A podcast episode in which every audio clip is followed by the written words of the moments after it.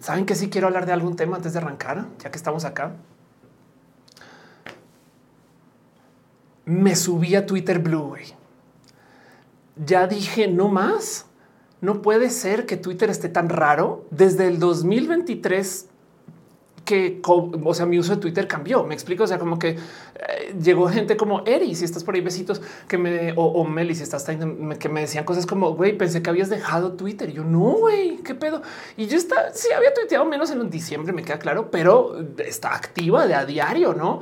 Y entonces, como que yo veía que tenía interacción, pero nadie, nadie que yo conociera, no, no pasa nada porque es Twitter, el algoritmo, la cosa y demás. Bueno, y sí veía que mis números habían bajado un poco alguien me dijo tu engagement está para el perro. Güey, yo qué? Y voy, mire, pues sí, sí bajó. Güey. Bueno, pero también eso pasó en Instagram y todo bien, no pasa nada, sobre todo después de la pandemia. Y en algún momento tengo un momento de por qué no vamos a ver si esto es el tema de verdad. Hace unos ayeres yo me percaté que eh, los polinesios, a quienes tengo mucho cariño porque en una época trabajé con ellos, eh, tenían dos palomillas cuando se podía, porque ya cambió todo eso. Justo apenas anunciaron Twitter Blue no tengo ningún problema con decir que lo pagamos ya. Listo. Ahora, para los que no saben, por los policías son estrategas digitales de miedo, güey, de miedo. Lo hacen todo muy bien. Les tengo mucho cariño. Están donde están porque se lo merecen, porque tiene una estrategia muy sólida. Entonces yo tuve un momento de bueno, si están pagando Twitter Blue, a lo mejor algo más sale de ahí, no? Y, la verdad es que, o sea, es que, a ver, es más, tengo, tengo, tengo, tengo pruebas. Mira, aquí está. que tengo muchas semanas que no veo a, Course y otras personas en mi Twitter. ¿Algo nota algo parecido? ¿Qué pedo, güey? O acá también tengo, eh, creo que tengo el de Eri también que me decía Off. Es el primer tweet que aquí está. Em, y me dice, lo platico con varias amistades, incluyendo a novia y a novia, porque salen trireja. Este Twitter sí le dio un shadow ban duro a Ofe en 2023, a pesar de ser cuenta verificada. Mi cuenta decía que es verificada por ser notable, no? Y entonces ahora está el apartado de follow y estas cosas, no? Y yo opté entonces por pagar Twitter Blue, así literal, literal. La acabé contratando Twitter Blue. Twitter Blue no está disponible en México. Entonces hice algo que en potencia me deja 50 de Twitter del total, que es use una VPN para hacer el pago. Y, yo no sé si Twitter tome esto bien o mal, no, pero por ahora sí me hizo el cobro, sí me activó Twitter Blue. Y, la verdad es que desde entonces mi engagement se volvió a subir y sí fue de wow, qué locura. Y no solo eso, sino que, eh, eh, o sea, o sea, dicho y hecho, dicho y hecho, sí, sí se, sí mejoró la interacción y ya hay gente que me escribe y ya tuiteo y la gente que conozco me ve y es de perdón, ¿qué está pasando, güey? Y la otra cosa es yo no sabía cómo funcionaban las utilidades de Twitter Blue, porque miren, cuando publican te da un tiempo, sale este relojito y te dice lee bien, güey, lee bien lo que estás escribiendo, porque aquí se te puede ir un typo o alguna bobada. ¿Estás, ¿Estás en serio de verdad, Ophelia? ¿Quieres publicar esto? Y tú le dices entonces sí, si no haces nada, igual se publica, pero te da como unos sólidos 15 segundos, creo 20, quizás más, para que lo leas y lo caches. Y luego una vez se publica, todavía te dice, está bien, ok, tienes 30 minutos por si lo quieres editar y lo puedes editar. Puedes ir a un tweet y editar las cosas. Entonces sí fue de wow, qué pedo. Em, mi palomilla todavía dice que estoy verificada este, por, pues, por lo que estaba verificada. No em, dice, dice que soy notable en el gobierno, noticias, entretenimiento. Pero de todos modos, yo no estaba ahí por la palomilla, yo estaba ahí por la visibilidad y sí está cabrón que sí es un hecho que ahora sí te cobran por no como que yo antes, o sea, yo hablaba acá largo y tendido de Twitter y yo, güey, Twitter siempre ha cobrado por la, por la visibilidad, no?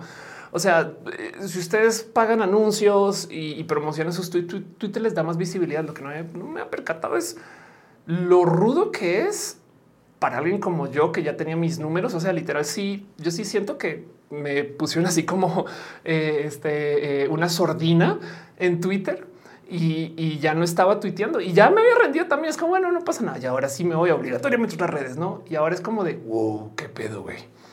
Preguntan todo. Cualquier persona puede tener Twitter Blue siempre y cuando estés en los países que lo ofrecen. Sí, si no, yo lo compré con una VPN. Esperemos que eso no sea problemas.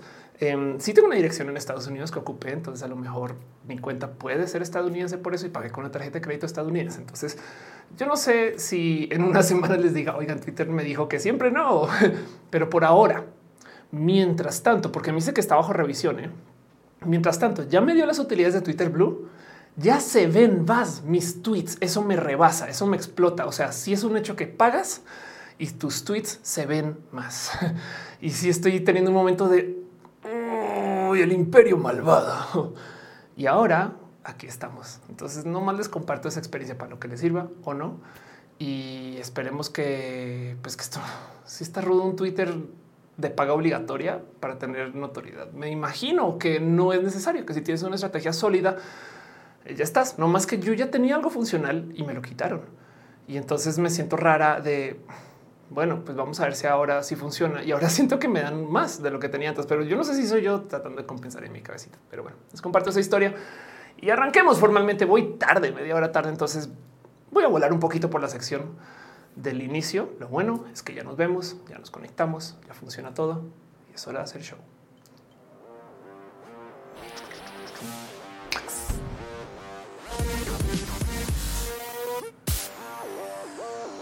Muy buenos días, muy buenas tardes, muy buenas noches, muy buenas lunas y muy buenos soles. Muy buen eh, corazón, cariño, amor. Gente bonita, hacen ustedes bienvenidos a Roja, el show que se hace desde mi casa todavía, sí, en serio. El show donde yo hablo acerca de lo que pasa con Twitter. Dice algo que te quitaron un chingo de engagement. Digo, hay más plataformas y yo me debo saltar a otras plataformas. Entonces también es hora de que yo pues también le meta más ficha a eso. Pero como sea el punto, Roja es un show que sucede porque ustedes vienen acá. Entonces quiero dar las gracias por estar acá y dar las gracias a ustedes por acompañarme en mi nuevo foro para la gente que no lo conoce, eh, que tiene un espacio atrás que se va llenando paulatinamente con las cosas que iré recibiendo, subiendo y demás o trayendo del foro anterior.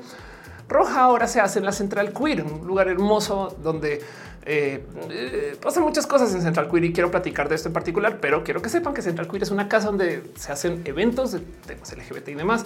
Y el mejor lugar para enterarse de todo lo que sucede en Central Queer es en instagram.com diagonal ella México. Hay un apartadito que dice Central Queer. Pues bueno, hay mucho que hablar acerca de todo esto, no? O sea, bien que puedo aclararme más. Solamente sepan que es esta casa donde yo estoy, que en este momento solo tiene internet para este show. Pero bueno, Rubén dice no me gusta Twitter Blue, me regreso, me regreso a High Five. Sí, es, ay, no dice Twitter Plus. Sí, cara, y qué fuerte que Twitter sea como pay to win. Me explico, es como me rompo un poquito. Pero bueno, el caso yo tengo un compromiso con toda la gente que se conecta a este show por sus miles de millones de caminos y es el de literal repasar a la gente hermosa que viene desde los espacios donde se puede suscribir. Entonces quisiera nomás darle 3, 10, 5, 20 segundos para platicar acerca de la gente que está en el Patreon. Alex Sánchez Franco, gracias. Aflicta Guillermo Lajarig, mis tres chocuas de los Pepe Trinipe, gracias. Gracias, gracias, gracias, gracias, gracias, gracias, gracias. Y pues también hay gente que se ha suscrito a los canales. Entonces quiero repasar sus nombres nomás. ¿Qué quiere decir que se suscribieron en Twitch? Literal que se suscribieron en YouTube también, no más que es la gente que me está dejando un pago mensual. Entonces, muchas gracias. Muchas gracias por dejar su cariño y su amor. Si no están en esta lista, igual avísenme o déjenme saber en el chat.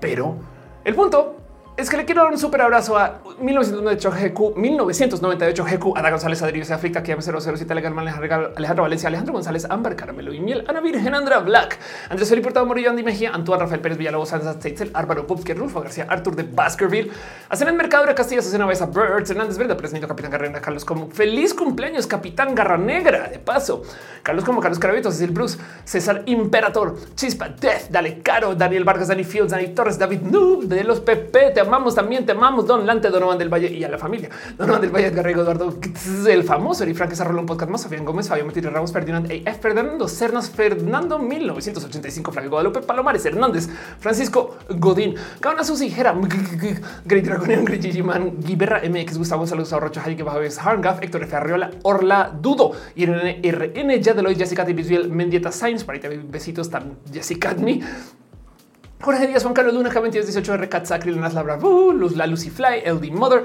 Lomas, Elud, Lilana, quien bajo este cero, Lucero Quilla, Luis Samudio, Luz 07 Luz ahorita, oh, bueno, Luz Samudio W, Luz 07 Luz ahorita, Art Mafet, K, Magdalena Álvarez, María Nogales, Maricar Monroy, Master Fixer CL, Mavila Morales, Sin Armenta Mejía, Art Michael Rosero, Mike Lugo, Minerva López, Miss Wiz 02, Monserrat Morato, Mos Cristal Munt, presenta, Musicarina, Muba, Sana Díaz, Sean Top, Nortino Yusef, Nath Rosada, Néstor Maldonado, Snake, Noemia Vira, Noradrenalina, Noradrenalina, por favor, Ophelia, aprenda a leer bien, Nora, Nico 09, Pamela Gutiérrez, Pancho, Patricia Rivera, Rodríguez, Palina, se pronuncia, te queremos saber que no es perruno, pollo rico, pollo, podinora, profesor Jesús Vallejo, Raúl Fomperosa, René Alberto Tegamina, Cato, René Rana, Sanda, Bella, CBB 75, Sergio Quiroz, 050507, Sofa 9, Crisis 14, un polinomio, Valentina, Via Enix, BM Hiller, Wisdom Harris, Jimena Méndez y Sankoku 666. Madre mía, esa lista de nombres, gente bonita. Gracias, gracias, gracias.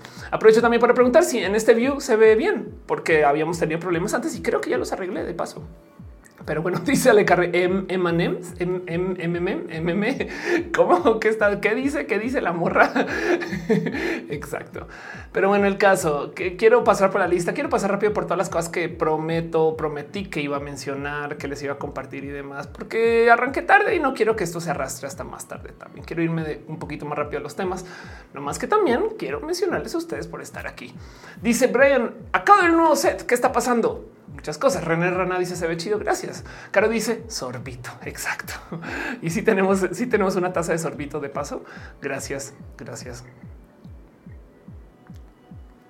por colaborar. Lo que no tenemos es buen té. Entonces, eh, este eh, para eso toque y preguntarle a los Chávez nada. Luis Antonio dice: Te saluda chat GPT. Saludos. Chat GPTs. Ney Armac dice: Se ve bien, se escucha bien. Muchas gracias.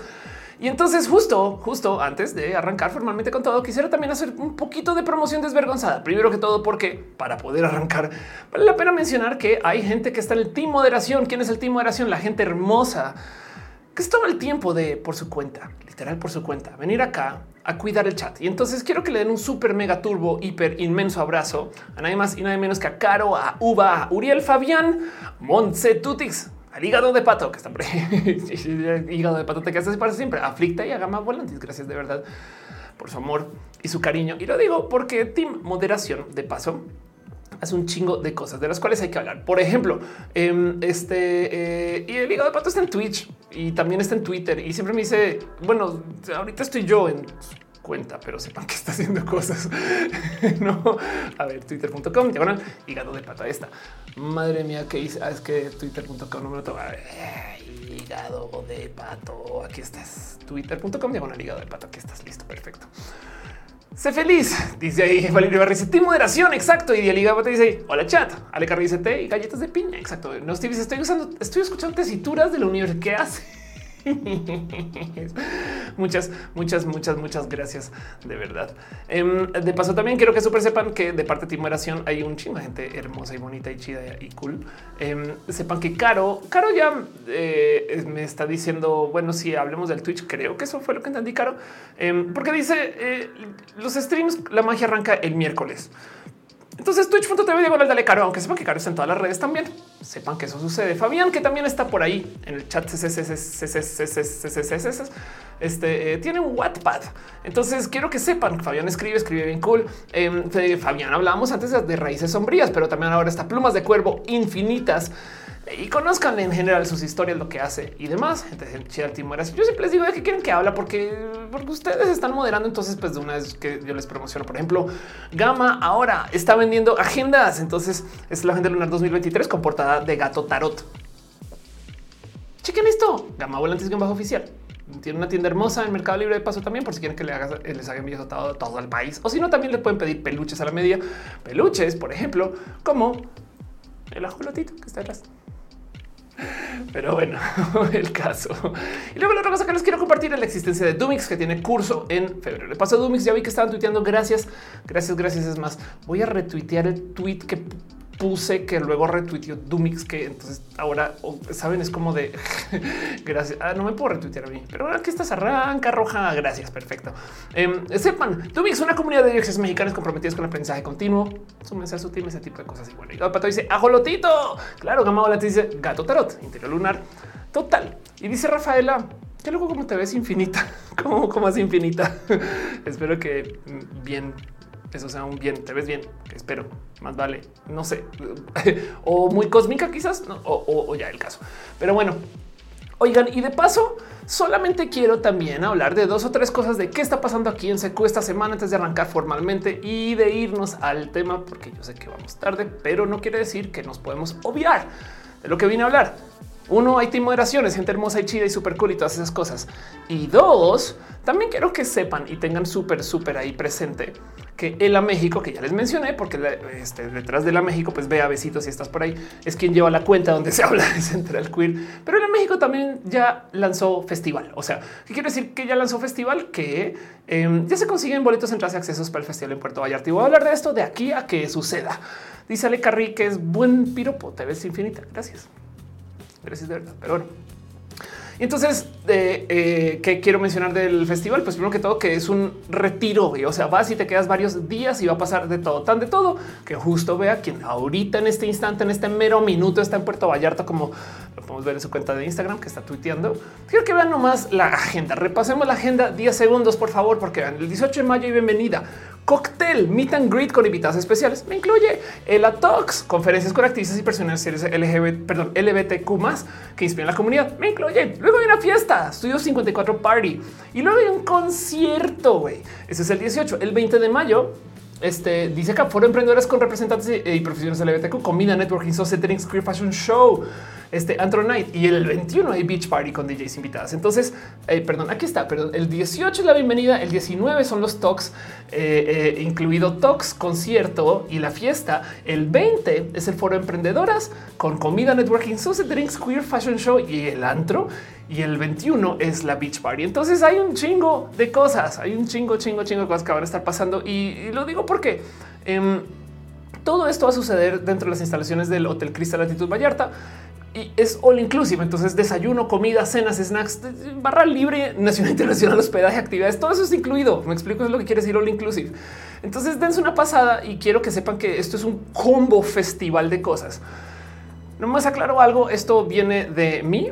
Em, solía ser que tengo entendido porque pasó, no, no, fui a los ELA anterior, pero pues tipo que era como el costo de ELA y el costo de lo demás. En este caso, güey, te vamos a negociar un todo de tal modo que haces un pago y tienes millones de cosas andando. O sea, tienes acceso a todo, inclusive toda la noche, la estadía, la comida, los eventos y demás en una sola compra. Entonces sepan, sepan que esto está pasando y para que se, o sea, si quieren hacer preguntas o saber más o ver más y planearlo, ahí está instagram.com diagonal ella México. Y, voy a estar hablando mucho de esto porque voy a estar hablando mucho de esto y demás. Y de paso también vea, hace más cosas que solo ya México, porque es súper, súper, súper. Yo creo que toma café. Y entonces sepan también que en la Ciudad de México hay otro evento con Panchita Peligro, Naila Beat, que por si no conocen es una DJ trans de no mamen bien pinches cool, güey. Por favor, conozcan, conozcan este, este a Naila en general, no en Eden Naila. este pero bueno, y vea, también va a tocar, va a ser el 19 de febrero y entonces aquí va a estar y todas esas cosas van a pasar. Y el caso aquí está este eh, en Naila de paso es, una morra bien cool, eh, bien chamaca, pero el caso todo esto está pasando. Esto es lo que está pasando en Central Queer y yo no me voy a callar de hablar de esto porque también para eso hago show. Pero el caso este dice Cookie, yo quiero estar allí. Ve a Instagram.com de canal en México. Dice Ney, un día antes de que empiece el festival será mi cumpleaños. Qué chido. La guirnalda me recuerda la canción de Puerto Vallarta. Qué chido eso. También me dice, veamos cómo me aparece mes. Hablemos tú y yo acerca de eso. También Dan dice, deberías de ir de invitada a la más draga. Bueno, eso yo creo que toca decirle a la gente de la más draga y Ofelia, pero sí entiendo. Sí, sería. Yo, ni sé qué está pasando en la más draga. De paso, me desconecté del total, entonces no sé ni para bien ni para nada. Pero bueno, el caso el punto. Sepan que todo eso está pasando. Eh, todo esto está pasando y aquí estamos. Gracias, gente bonita, por ser parte del team moderación. Gracias, gente bonita, por venir, por estar acá. Aren dice buenas, buenas. Gracias, gracias, gracias, gracias, gracias, gracias, gracias, gracias. Eh, dice eh, Rafaela Santoja sobre el anterior comentario un poco 420. Ah, claro. Ok, va chido. Frikilicious dice hola, hola, gracias por pasar. Gracias por venir. Y entonces arranquemos este show formalmente. Hablemos de lo que sí quiero hablar. Bueno, eso también lo quería hablar, la verdad, pero vámonos a de lo que quiero hablar. Y es que eh, de, las cosas que se hablan en este show, ahora me preparando mi musiquita acá. De las cosas que se hablan en este show, hay unos temas en particular que a mí me gusta levantar nomás porque solo se hablan de modos unidimensionales. Entonces, em, ¿qué pasa? Eh, el tema trans, por ejemplo, es un clásico ejemplo. Vamos a hablar del tema trans porque la gente del tema trans solamente sabe decir una cosa. Sus genitales, me explico, la biología, ¿no? Y es como de, güey, este tema es profundo, complejo, difícil. Y hay muchas cosas, y no solo el tema trans, o sea, el género en general, me explico, o sea, es un tema entretenido, filosóficamente complejo, pero solamente se dice, pero ¿cómo va a tener bebés? No, y es como de, güey, eso es como pararse en la puerta eh, eh, y, solo escuchar la música y no entrar a ver de qué va. Así que cuando se habla de GPT y chat GPT, que me imagino que ya conocen, les vale, y si no hablemos de eso también un poquito, de lo que sucede con GPT y el chat GPT y las inteligencias artificiales en general, como que la banda automáticamente salta y la chamba. ¿Saben? Y está bien, entiendo eso, no más que hay algo que decir ahí acerca del... Esta plática es mucho más profunda. Entonces quiero hablar un poco de eso y de qué va a pasar en el futuro. ¿A dónde vamos? ¿Qué significa tener un chat GPT? Preguntaron por las siglas, ahorita los vemos porque es muy divertido ver también eso que significa. Pero el punto es que esto es mucho más deep, mucho más profundo y mucho, va mucho, mucho, mucho más allá de que me va a quedar sin trabajo. Y lo digo porque genuinamente es complejo. Entonces les haría la pregunta justo como están diciendo que ya usan chat GPT ustedes, eh, ¿para qué lo usan? O si no lo han usado, ¿para qué lo usarían? Déjenmelo saber. Paso la cortina profesional, arranquemos el show formalmente y recuerden, ya México, las cuentas de Team Moderación también. Denles follow, denos follow, pongan un tweet. Gracias por estar y que arranque el show.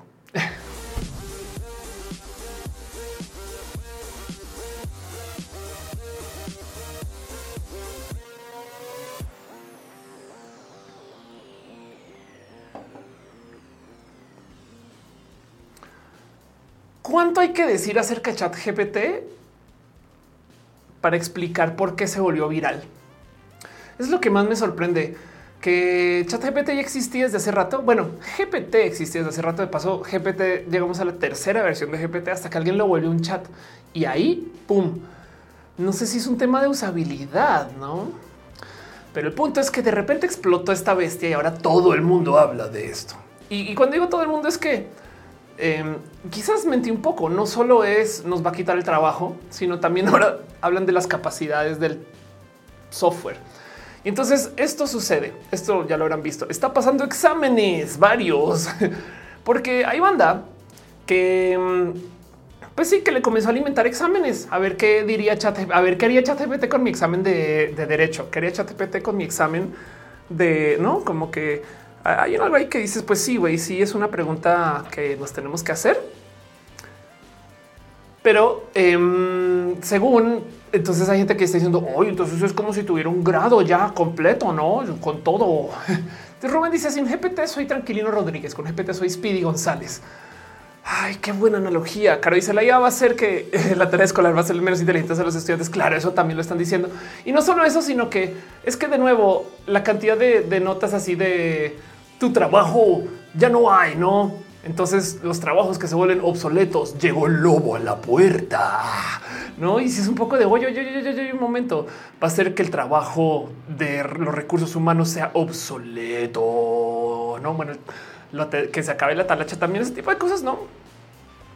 Y entonces está toda esta plática como súper alarmista, pero claro, es que estas justo son las eh, los titulares que despiertan interés para que la gente desde el miedo básico le dé follow a todo el tema, ¿no? Y entonces em, dice Gama, he escuchado que estás conectado al Internet. Pues, la verdad es que de algún lugar tuvo que aprender, me explico, y, el, hecho de que le estén haciendo preguntas también le enseña. Y dice Rafaela, ¿por qué nos estamos al final? Nosotros somos quienes alimentamos a las inteligencias artificiales. Total.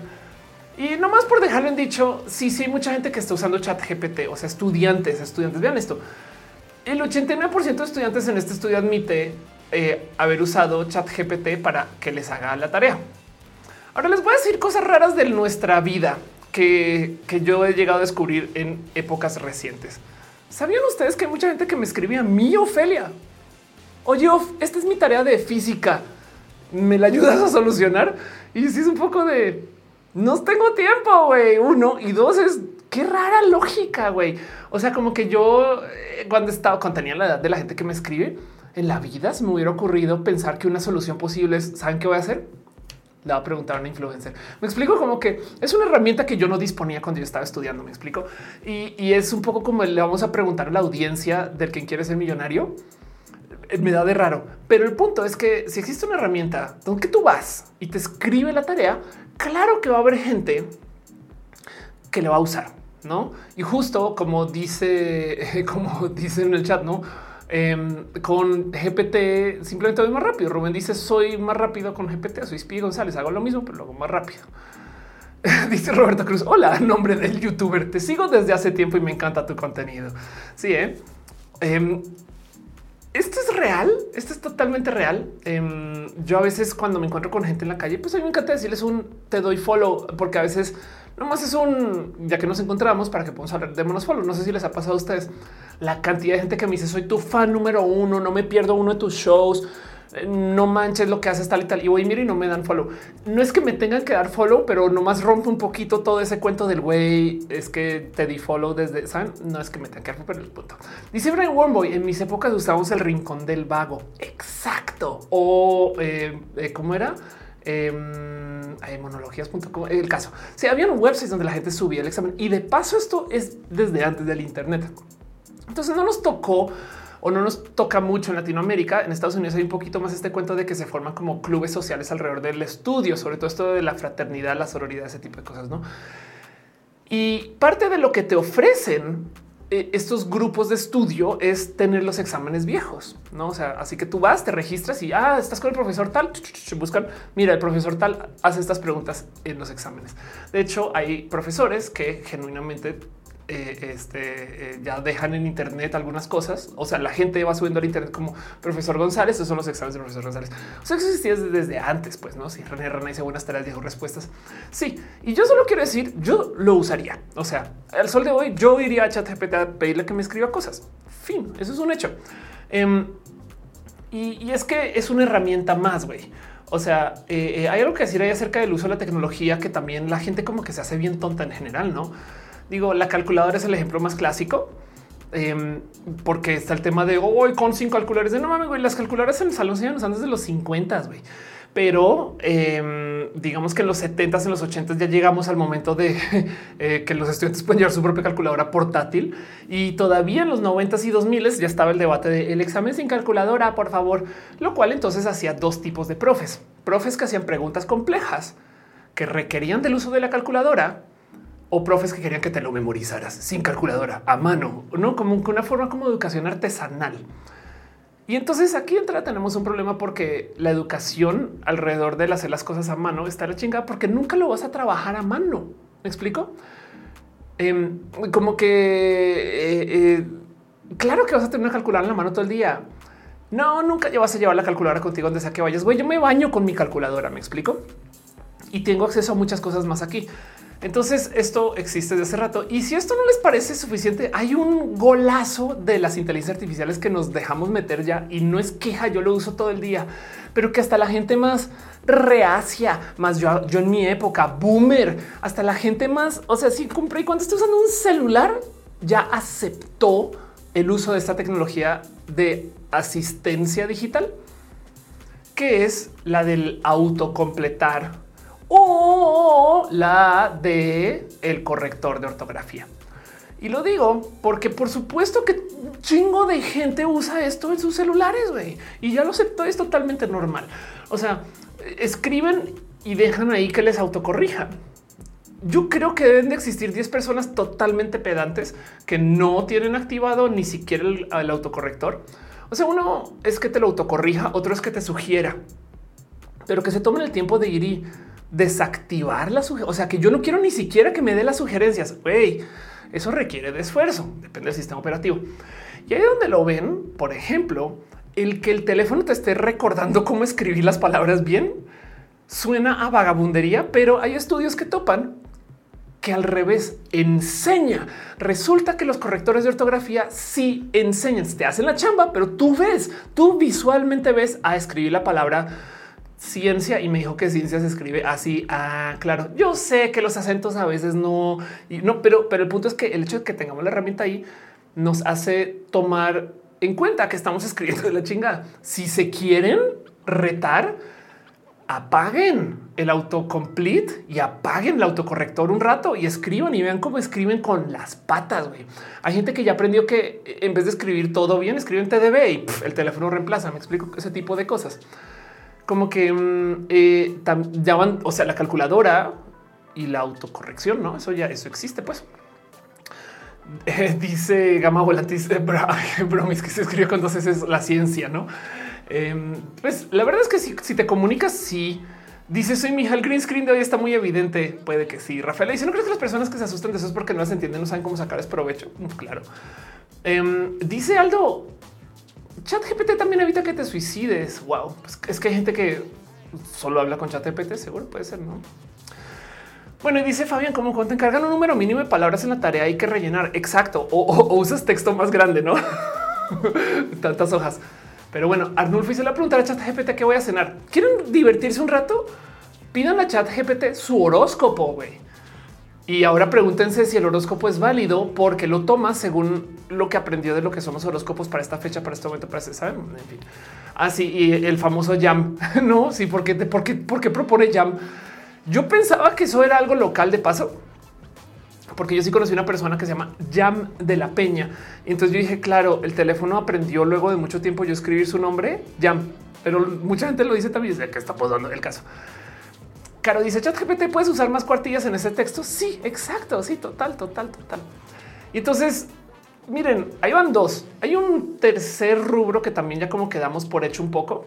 Em, esto ya toca tener un poquito más como de mente abierta si lo quieren ver. Pero yo conocí una persona que en vez de decirle al celular, esta persona es una persona bien intensa de su semántica y cómo se llama con la vida y cómo se relaciona. Pero me acuerdo que le decía al celular la prótesis en broma, porque si es la prótesis mental. Soy mi jefe, ya desactivé mi autocorrector total. Y entonces el cuento de la prótesis es que se quería como acercar en cuenta de cómo nos apoyamos en el teléfono para muchas cosas. Y entonces en ese entonces me hacía pasar por algunos ejercicios divertidos de lo didáctico. Por ejemplo, yo le decía, güey, vi un video en YouTube y la naturaleza es que sacas el teléfono y le das play. Y han visto que ese momento es socialmente raro que muestras el teléfono y está pasando el videito así. Ahí viene lo chistoso, ¿eh?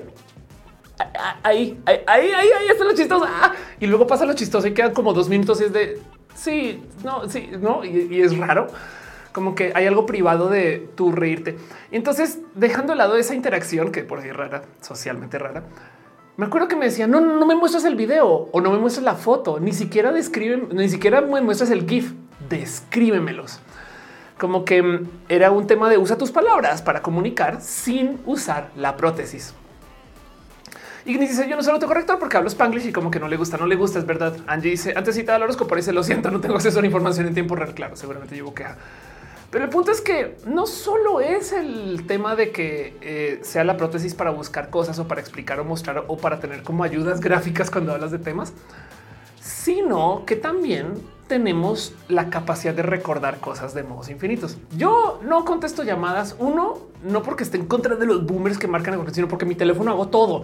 Entonces yo a veces estoy así eh, llegando a un lugar, viendo el teléfono, la dirección, esperando el Uber Eats, contestando a cuatro personas y entra una llamada. No mames, güey, la llamada saca para todo el teléfono. Es de güey, me pudiste haber preguntado si puedo tomar la llamada en un momento, pero el tema es que no solo no me gusta recibir la llamada así, sino que cuando me escriben por WhatsApp, yo tengo memoria infinita porque puedo ver el chat y es de ah, este es el güey de las revistas. Güey. Me explico.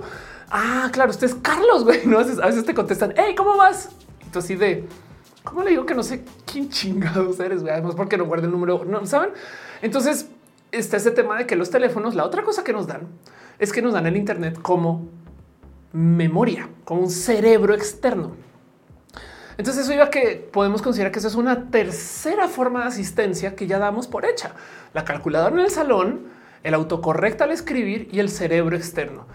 Hay una broma por ahí que no me acuerdo cómo la banda en los 60, 70, 80, desde los 90 podía mentir despiadadamente acerca de un chingo de temas.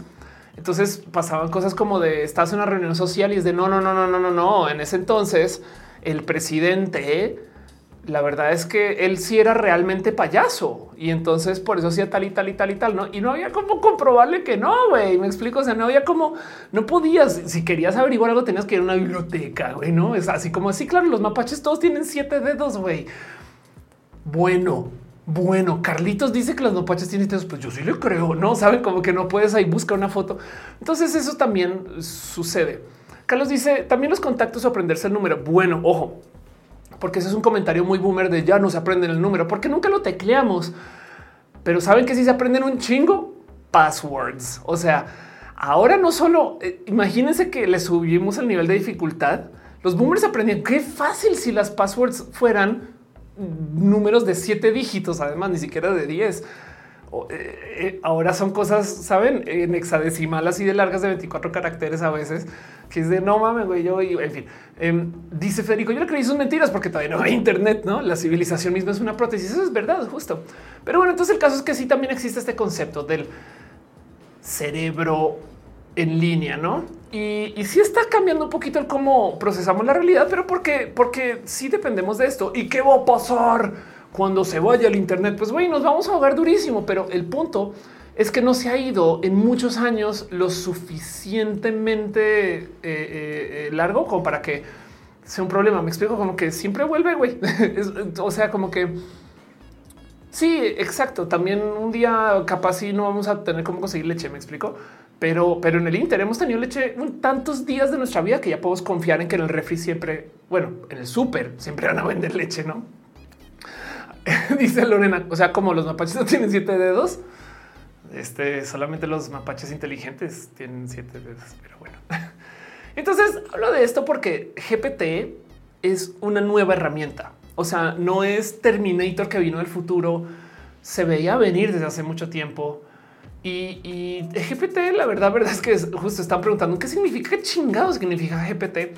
GPT es parte de un proyecto de una empresa que se llama OpenAI.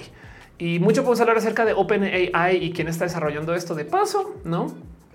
Pero es una empresa estadounidense que hace investigación, investigación em, en esto del tema de, eh, la inteligencia artificial Em, donde, donde para que vean nomás quién creó OpenAI, Sam Alpan, Peter Thiel, Reid Hoffman, Jessica Livingston, Elon Musk, eh, Ilya Susser y otros, ¿no? Y el punto es que em, hay mucho que decir acerca de OpenAI, lo que hacen y lo que investigan y demás, pero el punto es que el GPT existe hace mucho tiempo. Me da mucha risa que el software realmente significa chat generativo pre eh, este em, preentrenado. Ok, entonces es un, transformador de chat, es un transformer de chat generativo preenseñado, que, es un modo muy tonto de decir. Esto es un software que toma lo que se le enseña, lo aprende y te lo escupe de vuelta. Güey. Y lo que pasa es que, em, como dice acá, está ajustado eh, eh, o sea, pero tiene un enfoque que transfiere aprendizaje. O sea, si tú le enseñas a decir groserías, va a decir groserías. Si tú le enseñas a no, como que lee constantemente un chingo de fuentes y según eso te lo devuelve, lo puede reformatear. Sí, pero donde voy a que es de muchos modos, entonces es como un espejo. O sea, si eh, ChatGPT escupe este código es porque mucha gente está escribiendo el código así. Y bien que podemos comenzar a dudar un poquito de si es una inteligencia o no, según si está nomás replicando o no. Pero parece chiste con una persona también. O sea, no mamen, esa morra canta chingón todos los covers que canta.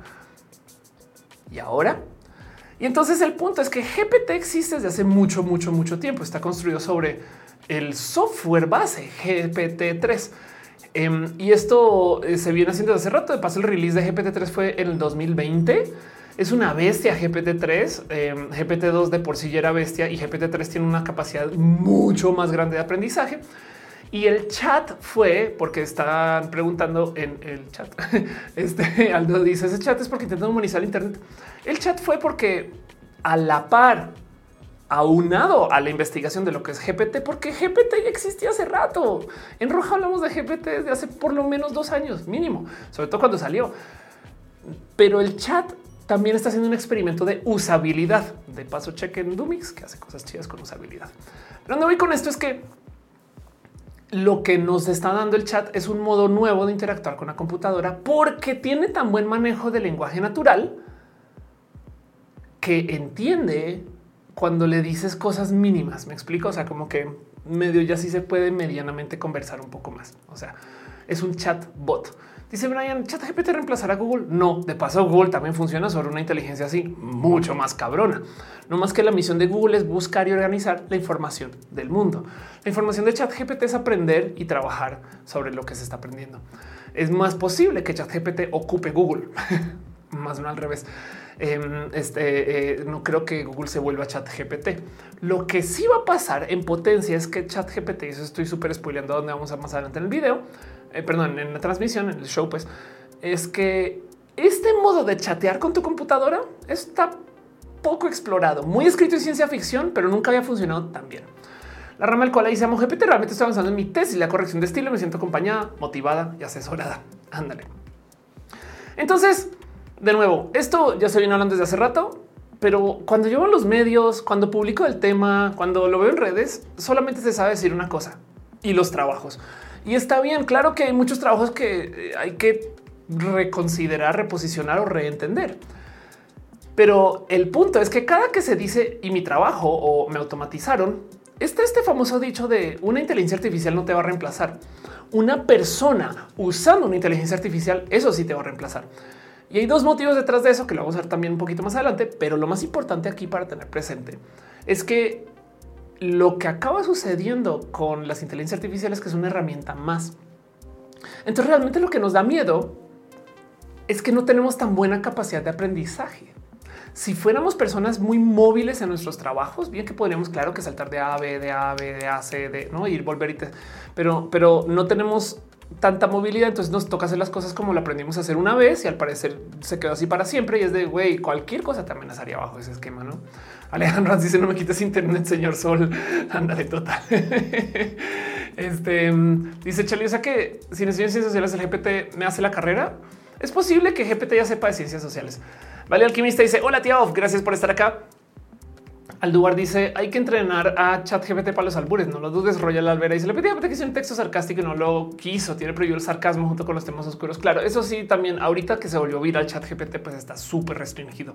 Pero si quieren, pueden ir a GPT 3 y divertirse con GPT 3. De hecho, pueden instalar instancias que manejan una, un tipo de aproximación similar. El caso se puede hacer mucho más que solo usar chat GPT. Pero bueno, em, dice eh, Allen ese software es fácil enviarlo a mesa eh, con un robot prototipo humano, pues necesita un tipo de conexión a internet, pero sí. Em, dice Monserrat, GPT es autista, si no tiene sarcasmo, pues sarcasmo licuadora. Em, dice en lo malo GPT-3 que te cobran. Ey, o sea, sí, pero pues no. También si quiero usar la inteligencia artificial para publicar gratis un cómic que en la adolescencia inspira en Sailor Moon. Ándale. Alejandro dice tendrá aplicaciones psicoanalíticas. Puede que sí. Y House of Pancakes dice they took our jobs. Exacto, exacto. Hablemos un poquito de de qué temas no estamos hablando por estar solamente hablando de los trabajos. Y voy a arrancar entonces con el ejemplo más así, la fruta más bajita. Hablemos de cómo va a impactar esto la educación. De por sí la educación ya está para el perro, porque lo que nos enseñan en la escuela no sirve para nada. Y en esencia, lo que aprendimos a hacer en la escuela no estoy hablando de aprender matemáticas o biología, la biología básica, sino que lo que nos enseñaron en la escuela es una forma de aprendizaje que no sirve en la era de la computación. Nos enseñaron a memorizar, pero ya tenemos el Internet, que es la memoria infinita. Nos enseñaron a hacer todo a mano, pero tenemos computadoras para hacer las cosas sin tener que hacer las cosas. Ya ni siquiera tenemos que escribir a mano, güey. Entonces lo más cabrón es que nos enseñaron a hacer lo que hacen las computadoras muy bien y no nos enseñaron a hacer lo que no hacen las calculadoras como los cálculos del SAT, pero tampoco nos enseñaron cómo hacer como este análisis meta multidimensional de los temas. Saben como que si nos enseñan a hacer, no sé, pensamiento paralelo creativo, cómo manejar equipos, cosas así, no? Miren, yo hablo mucho de que la educación que viene, la generación que viene, que está jugando juegos en línea ahorita, va a traer un skill suave durísimo a la empresa. Prepárense para los próximos 5 o 10 años donde la gente comienza a hablar acerca de cómo por jugar juegos en línea, entonces en la empresa algo le funciona. ¿Por qué? Porque los juegos de hoy son colaborativos. Hay muchos juegos donde tú uno ranqueas, lo cual quiere decir que te comparas con gente de otros lugares, pero dos juegas con roles. Esto quiere decir que hay gente que juega support. ¿Qué quiere decir que soy support? Que yo no soy la persona más chingona para ir adelante del equipo. Yo me encargo de que el equipo pueda ir adelante. Güey. Yo estoy sanando gente para que funcione y otra persona es no sé, hablemos de roles de Overwatch, tanque, ¿no? Entonces el tanque yo me encargo de hacer la defensa para que puedan. Como que em, tenemos que aprender a negociar y los equipos que funcionan bien son los que tienen buena comunicación, comunicación asertiva, que pueden solucionar problemas en vivo, que entienden su rol, que trabajan su rol, que pueden flex, que pueden ir volver, saben como que juegan. Hay tantas dinámicas hermosas que vienen de jugar en línea dentro de los juegos con roles que no se daba hace 10 o 15 años porque los juegos no se jugaban así. Y entonces yo creo que esa generación va a crecer y esos skills de comunicación pendejos de cómo comunicarme con mi equipo. Miren, yo cuando jugaba Overwatch, que no lo jugaba hace rato, yo tenía un esquema estándar como support de estar haciendo callouts también tal persona adelante, tal distancia, vete por la derecha, yo voy por la izquierda, está sucediendo esto. Llegaba alguien al equipo después, es bueno, esto, estamos haciendo esto, el equipo está, estamos las decisiones son como quarterback, pero mi rol es support. Entonces yo nomás estaba ahí para la comunicación. ¿Por qué? Porque soy comunicadora. Y entonces esto es un talento que se desarrolla y que justo dentro de este proceso, pues también esto sirve en la empresa. Me explico, yo tengo que hacer un trabajo en equipo según la educación estándar. ¿Cómo son los trabajos en equipo? Una persona es un chingo, otra persona no viene, otra persona está ahí como tratando de dar temas y no colabora, ¿saben? Eso es lo que sabemos, pero imagínense si ocupáramos algo un poco más dinámico y nos enseñaran cómo hacer equipos, ¿no? Eso no viene de la computación y nos enseña.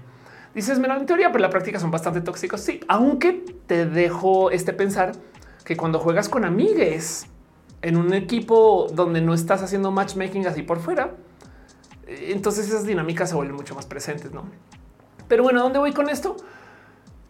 Que mm, ahora que tenemos presente chat GPT y el Internet y estas dinámicas, entonces sí podemos comenzar a hacernos esta pregunta de, de qué sirve memorizar. Y lo digo porque para la banda boomer, no memorizar está del perro, ¿no? O sea, es que sí es bueno que te aprendas las fórmulas, ¿no? Yo siempre pensaba, porque a mí me tocó estudiar con algunos profes que te dejaban hacer el examen con el libro abierto. Nada de meter la chuleta, nada de el papelito enrollado dentro de la pluma, la gorra con las notas ahí arriba. No, güey. No, tienes ahí toda la referencia que quieres. Pero el problema es tan cabrón que aún con la referencia la vas a sufrir, güey pero tienes que solucionar cosas. Y esto yo siempre pensaba, eres mucho más atinado a la realidad, porque si tú te gradúas en ingeniería, los ingenieros no pueden cometer, pues no, no pueden, güey. Pero tú nunca vas a solucionar un problema de ingeniería sin internet, sin referencias, sin ir a buscar qué hicieron ingenieros del pasado, sin investigar, sin preguntarle a la gente, hacer comité, reunir a la gente en una sala de juntas. En Star Trek siempre que hay pedos, bueno, sobre todo las viejas, van a la sala de juntas, güey. Esto, esto es muy cucu, güey. O sea, como que el capitán Picard se encuentra con alguien y un segundo. Y va y se sienta con sus no top y comienzan a tener esta discusión de qué está pasando. Imagínense que se solucionan así los exámenes. Nos dan un examen y hay que solucionarlo yendo a la sala de juntas a hacer una presentación con, o sea, no, como que ese tipo de cosas nos enseñan. Y volviendo al tema de la memorización, el cuento es que aunque fuera válido, hay duda genuina de por qué importa. Este es un estudio del 2007 que investiga el qué importa aprender las cosas como base de la educación si se te va a olvidar. Y no está hablando de que estudiaste y se te olvidó para el examen. Está hablando de que, güey, ¿de qué chingado sirve aprender a hacer todo como base de la educación si pasan 10 años y se te olvida? O sea, la gente más lista si tiene que solucionar algo con algún conocimiento que aprendió en la universidad hace 20 años, güey, pues va a buscar material de referencia. Saben? O sea, aunque aceptemos que memorizar es bueno para aprender y no sé qué lo es de güey, no, es bueno porque igual en la práctica, cuando ya estés ejecutando lo que te enseñaron, güey, tú vas a buscar el material de referencia. Entonces hay una genuina duda en, ¿no? en esto de los procesos educacionales de para qué chingados nos enfocamos tanto en que la gente pueda memorizar y, y le habla más a un esquema viejo más bien como del control, pues no. Pero bueno, eh, dice este Ale Carré muchos conocimientos que ya ni recuerdo. Lo dice yo sí sobreviví mi etapa escolar memorizando. Otra vez dice que título tan violento es clickbait, pero gracias por decirlo y si lo la neta. Sí. Ale Carré dice alguien olvida las cartulinas. Fernando dice trabajos tóxicos como chat de LOL. Exacto. Monserrat Muerto dice el otro relajo es que las evaluaciones tampoco reflejan ese trip de colaborativo. Claro, eso es verdad. Yuri dice saludos, besitos. Esmeralda dice en la teoría, la práctica son muy tóxicos. Es verdad. Y Gejón dice ya llegué, sí llegué, sí llegué presente. Gama Abuela dice soy mala con puntería, así que tanque. Christopher Ríos dice cómo se la aprendizaje de conceptos abstractos que requieren pasos anteriores y atención focalizada, no? Pero, pero además el tema es vivimos una era donde tenemos acceso a infinita los datos, ¿no? Entonces, em, me topé con un estudio que hablaba de este tema y que decía que llega un momento, lo que le trae chat GPT a la mezcla es que ubican la famosa pregunta de ¿por qué estoy aprendiendo esto en matemáticas? ¿Para qué, güey? ¿Por qué tengo que aprenderme la cuadrática en matemáticas si nunca lo voy a usar? Que es verdad.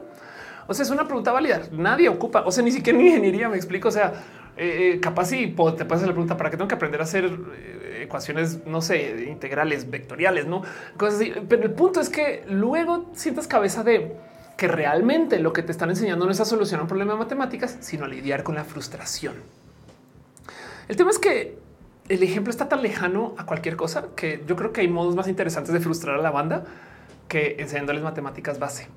Pero es que entonces la gente no va a entender cómo se hace y demás. No, yo creo que sí, porque como todo lo que existe se construyó sobre esas matemáticas, entonces habrá gente que por su interés sí se va a aventar con eso. Me explico. O sea, el tema es que la educación va a entrar en duda en el mundo de chat GPT porque va a haber quién va a ocupar la solución de esos problemas para solucionar los problemas. O sea, va a ocupar chat, va a ocupar chat GPT para hacer la tarea.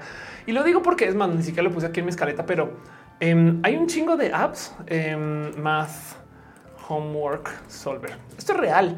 Em, hay un chingo de, apps para el teléfono que esto es gratis, güey.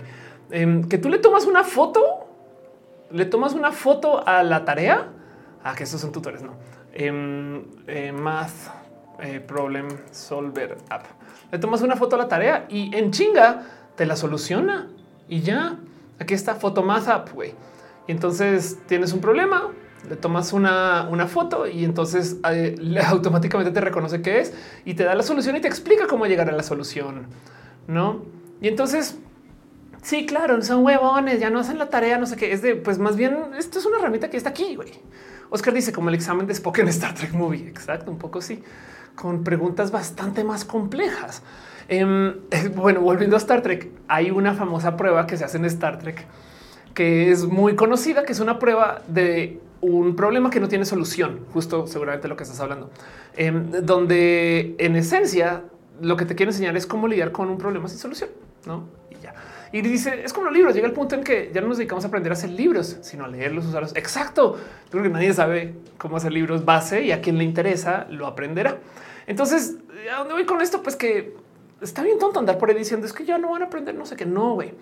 Pero, ¿qué va a hacer chat GPT? Que nos cuestionemos más porque estamos aprendiendo cosas. Porque si los profes de matemáticas llevan décadas respondiendo al para qué me sirve esto en la vida, profe. O sea, no llega el estudiante edgy del año y le dice ya no tengo por qué aprender esto, güey, no? Entonces el profe tiene que explicar exactamente por dónde va. Ahora esto también le va a pasar al profe de inglés. El profe de inglés le van a, va a pedir ensayo. Ah, hagamos un ensayo y es para qué tengo que hacer un ensayo, güey.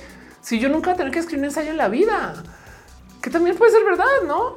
Em, hay algo ahí del cómo la educación va a cambiar el cómo consumimos un chingo de contenidos. Dice Arnulfo, yo no creo las tareas en casa.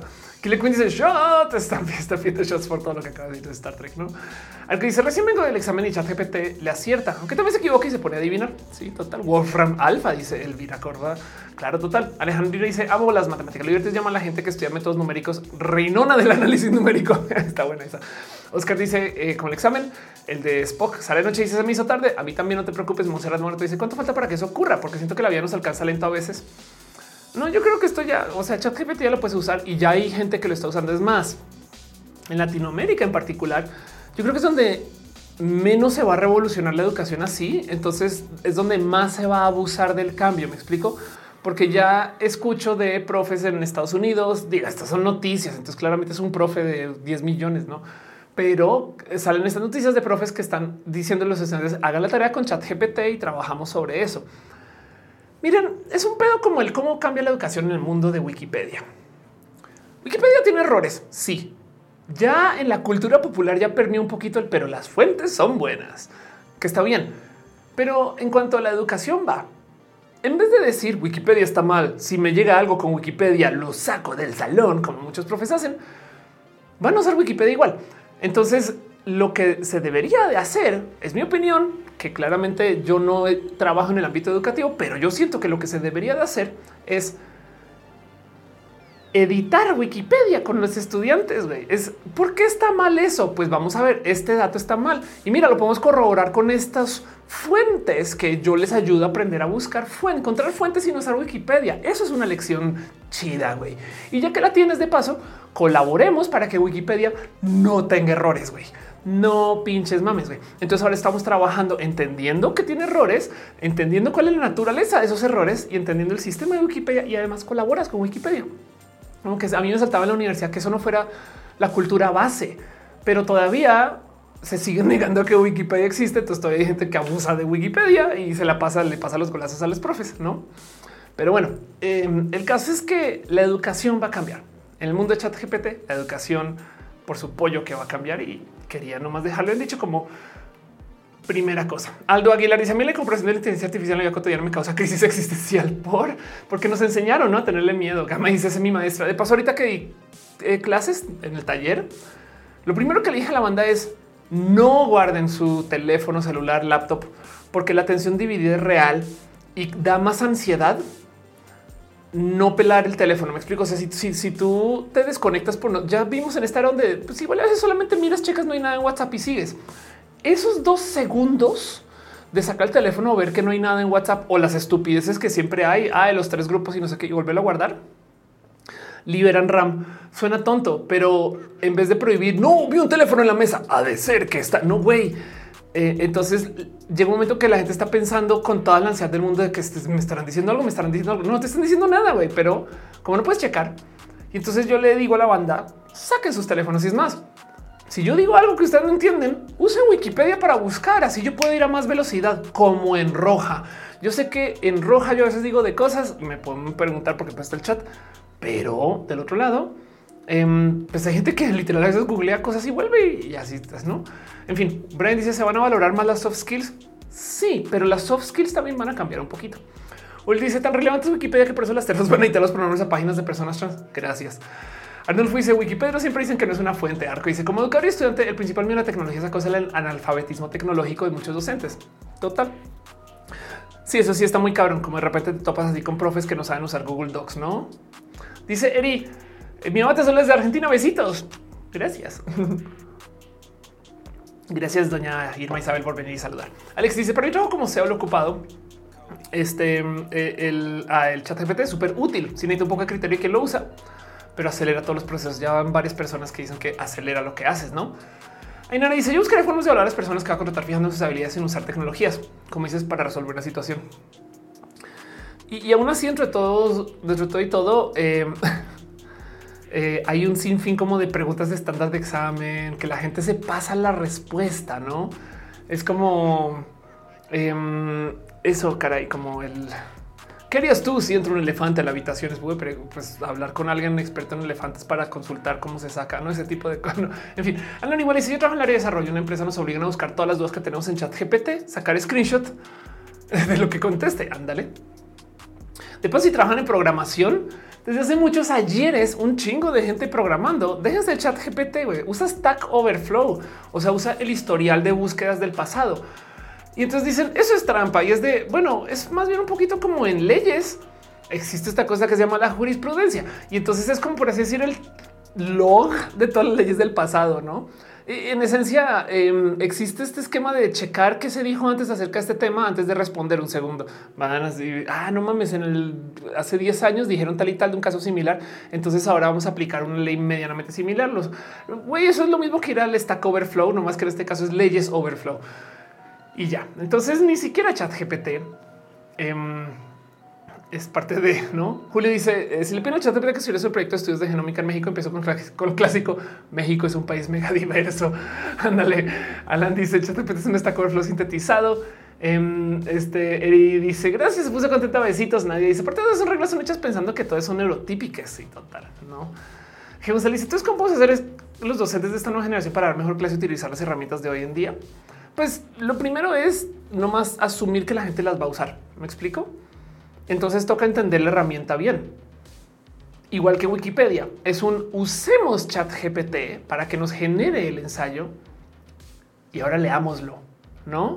¿Por qué está bien? ¿Por qué está mal? O sea, ahora tú eres quizás en clase o quizás con algún estudiante, Entonces la persona que se sienta a analizar de modos desmenuzados y le dan un puntaje a la inteligencia artificial con un trabajo que hizo la inteligencia. En vez de pedir el ensayo, es al revés. Entonces él o la estudiante va, genera el ensayo y es sentémonos a entender por qué lo escribió así, por ejemplo. Y eso a lo mejor da para hablar de cosas que normalmente no se hablarían. Y entiendes tú entonces, por ejemplo, en traducción o, o, nomás en el cómo transformar contenido. Hay mucho análisis que hacer de por qué eligió estas palabras, no?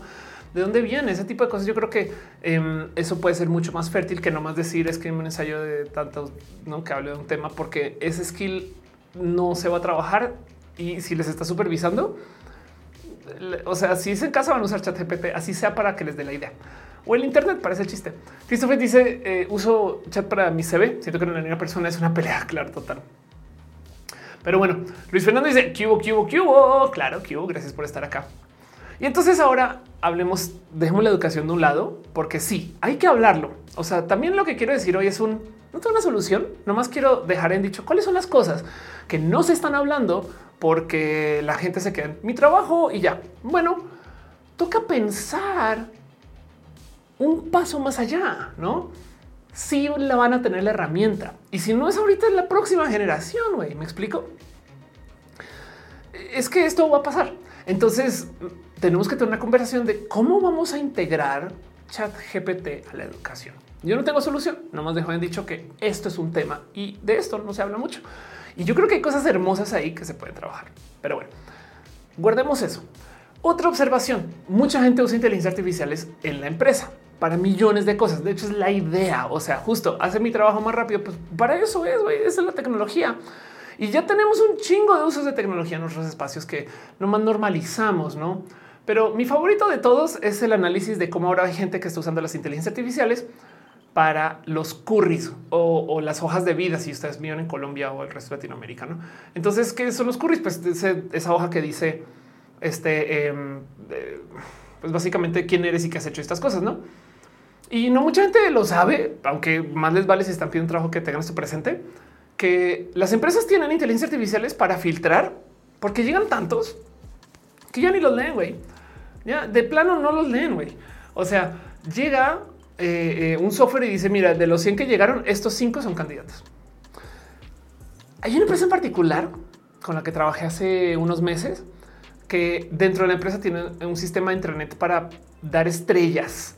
Entonces, eh, digamos que yo trabajo con Carlos, Carlos en por ahí en Contano, y Carlos fue amable conmigo, güey. Entonces yo saco la app y le doy cinco estrellas a Carlos. Y, hasta puedo opinar un poquito acerca del tema. Es como, como que hay como reviews como andando todo el tiempo. ¿A dónde voy con esto? Cuando se contrató a Carlos, Carlos le alimentó a la, eh, a la empresa más o menos cuáles son sus skills, de dónde vienen sus aprendizajes y demás. Bueno, hay un software que analiza que si contratamos gente de más o menos estos fondos y estos comportares, estos modos de ser, pues la gente con la que trabaja igual se topa, que es gente chida, no por millones de factores y lo toma es un factor más. Lo cual entonces quiere decir que a la hora de ver que alguien, por ejemplo, no está trabajando chido, puede hacer un análisis de, mira, esta persona que está aquí, esto es todo software, ¿eh? esta persona que está aquí, que tiene estos skills, le iría mejor si estuviera en diseño de producto y no en contabilidad. Entonces, a la mano de algún manager se acercan y le dicen, oye, ¿no quisieras intentar otro departamento? Porque es posible que te vaya bien wow, güey. Todo esto podríamos llamar inteligencia artificial, pero es un sistema y es un sistema súper inteligente que levanta un chingo de datos. Entonces hay empresas que hacen uso de esto, saben a eso voy. Como que dice el liga ese Carlos es bien metiche, siempre anda en todo exacto. Le gustan los patos. Ay, mentiras. Pero bueno, el caso es que em, las empresas ya hacen uso de esto desde hace muchos ayeres. No solo son los curries. El Luis Fernando dice RPA basado en inteligencia artificial. Quiero explorar más, no? Claro. Rafael dice, creo que piensan que es hacer trampa. Ay, claro. después de varias semanas me puedo conectar. Qué chido. ¿Dónde estás? En mi nuevo estudio. Nuevo Steve dice que vienen de los kenianos que contrataron este para filtrar todo el contenido racista que quedaron traumados por el trabajo. No solo son los kenianos, güey. Em, este Colombia, trauma, TikTok pasa en todos lados. Es un, es un tema muy loco, muy loco. Este, em, este ya lo perdí. Bueno, pero el caso es que las empresas todas las empresas que están filtrando contenidos eh, las la pasan muy mal. Pero Pixel Beats, gracias. Les gusta mi shiny shirt. Muchas gracias, mi banderita. A decir lo que hice. Pondría a exponer. No saben lo que hace falta aprender a exponer en voz alta. Claro, aprender a comunicarse en equipos, eh, todo eso. Sí, total. Y la escritura mano no va a terminar nunca, a pesar que desarrollen nuevas formas. Te cae. Hace cuánto no escribes algo a mano tú, algo, pero algo más como una carta. No son una firma. ¿eh? Me acuerdo de una madre que hace 10 años, 10 años me decía que tenía problemas con su hija porque su hija le decía que cuando escribía le dolía la mano, entonces que prefería teclear y la mamá llegó y se acercó conmigo. Pues yo ya le dije que teclee siempre, ya no tiene por qué usar la pluma. Y parece chiste. Hace muchos años nadie aprende a usar la letra cursiva. Entonces yo creo que esto va a ser otro tema, pero sí. Dice Jix, te veo mientras uso el chat GPT para hacer contenidos en mi trabajo. Ándale. Isa dice, por cierto, te admiro. Ay, gracias por estar aquí. Eh, me hace repetir, creo que chido. Eh, Férico le dice, así me dijeron cuando me corrieron y cuando me cuento ya estaba fuera del edificio. Ándale, wow. Pero bueno, entonces, ¿a dónde voy con todo esto? A calidad empresarial también existe esto de las inteligencias artificiales, ¿no?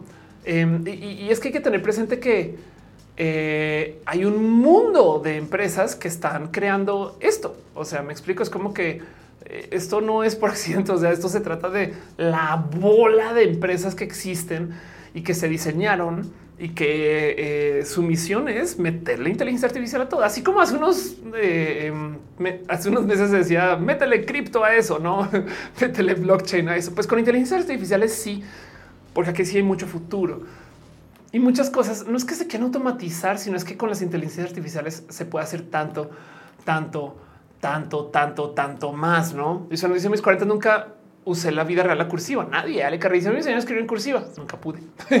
Germán dice: ¿Crees que se nuevos empleos eh, para reemplazar lo que se esperan con la inteligencia artificial? Sí, claro. Es que, a ver, el miedo de la automatización viene desde hace 100 años. Desde hace 100 años. Llevamos 100 años diciendo los robots nos van a reemplazar y cada vez hay más chamba. Y de nuevo, es que no es una inteligencia artificial la que va a reemplazar, es alguien con una inteligencia artificial. Si ustedes no están usando la inteligencia artificial para algo, va a llegar alguien que va a hacer más con las inteligencias artificiales, que va a ser más torpe, va a tener menos educación, pero porque tiene inteligencia artificial le hace más. Esto parte en paso es el por qué la gente millennial, sobre todo la gente millennial joven, es tantito más arrogante de lo socialmente normal para las generaciones anteriores, porque llegaron a un ámbito laboral de trabajo con el Internet atrás, a unos espacios donde no se les acostumbraba a usar el Internet. Entonces, claro que tenían más ese, ese dilema de mi primo joven, el que le sabe a la web y ese es el que solucionó el pedo de la empresa es justo porque nadie en empresa se tomó el tiempo de querer aprender a hacer cosas con tecnología porque todo les funcionaba antes de otro modo. No es como que se quedaron en el fax y había gente que llegó con el email. Entonces, em, de entrada, yo tengo un video larguísimo que ahorita después les, paso cómo hacer su trabajo inautomatizable donde hablo de esto. Pero el punto es que eh, eh, hay dos cosas que quiero dejar en vista acerca de las inteligencias artificiales. Ahorita voy con eso también. Pero una de esas es que hablar solo de la pérdida de trabajos es no hablar de lo demás. Entonces, ¿qué son todas esas otras cosas? ¿No? Y si le seguimos dando vueltas, eh, hay por ahí unas aristas bien entretenidas, porque entonces, ¿cómo suma todo esto? Saben? O sea, ¿cómo, cómo, cómo podemos unir todo esto que le estoy diciendo, la educación, el trabajo? Y es que lo primero que hay que tener presente es que algo que va a cambiar, que no se habla mucho, es eso, la productividad. México en particular tiene un problema de productividad muy loco. México valora las horas nalga. Y entonces México es de los países USD que más trabaja y menos genera, porque hay una mentalidad de solucionar todo con manos. En vez de hacer un software que arregle el problema y que el software sea chido y que sea autoadministrable, tú pon más gente ahí, güey. Me explico, es como que he visto gente que en contaduría hace el equivalente de en vez de en vez de construir una escalera eléctrica chida para llegar a la plaza, eh, sales por la ventana, subes, te bajas de una cuerda, te conectas abajo, le dices a alguien, te ayudan a cruzar la calle y luego te ayudan a bajar de eh, el otro lado para que llegues a la banqueta donde está tu coche. Me explico, estoy haciendo analogías, pero me entienden. Em, entonces, sí es real que ahora que llegan esas inteligencias artificiales, se va a disparar la productividad en un chingo de lugares. La pregunta es cuáles. Y todo eso lo único que voy a decir son áreas de oportunidad. Me explico. O sea, no les puedo decir en cuál, solamente sepan que esta plática si va a ser real, esto va a pasar sí o sí, o sí o sí, o sí, pero de los o sí. Me explico. O sea, no es como que em, el caso. Dice Ramel Cola, tengo una de casi 70 que fueron las primeras en generación a aprender computación y por siempre actualizar siguen vigentes. Claro, total, total, total, total. Man dice yo que una interfaz autista a chat GPT. Seguro hay una presión inmensa para hacerlo. ¿eh? Eh, Metz le dice yo y mi dislexia escribo en cursiva mezclada en molde. Ándale. Cris Álvarez dice lo que veo en esta universidad es importante. Nos dieron mil cursos gratuitos.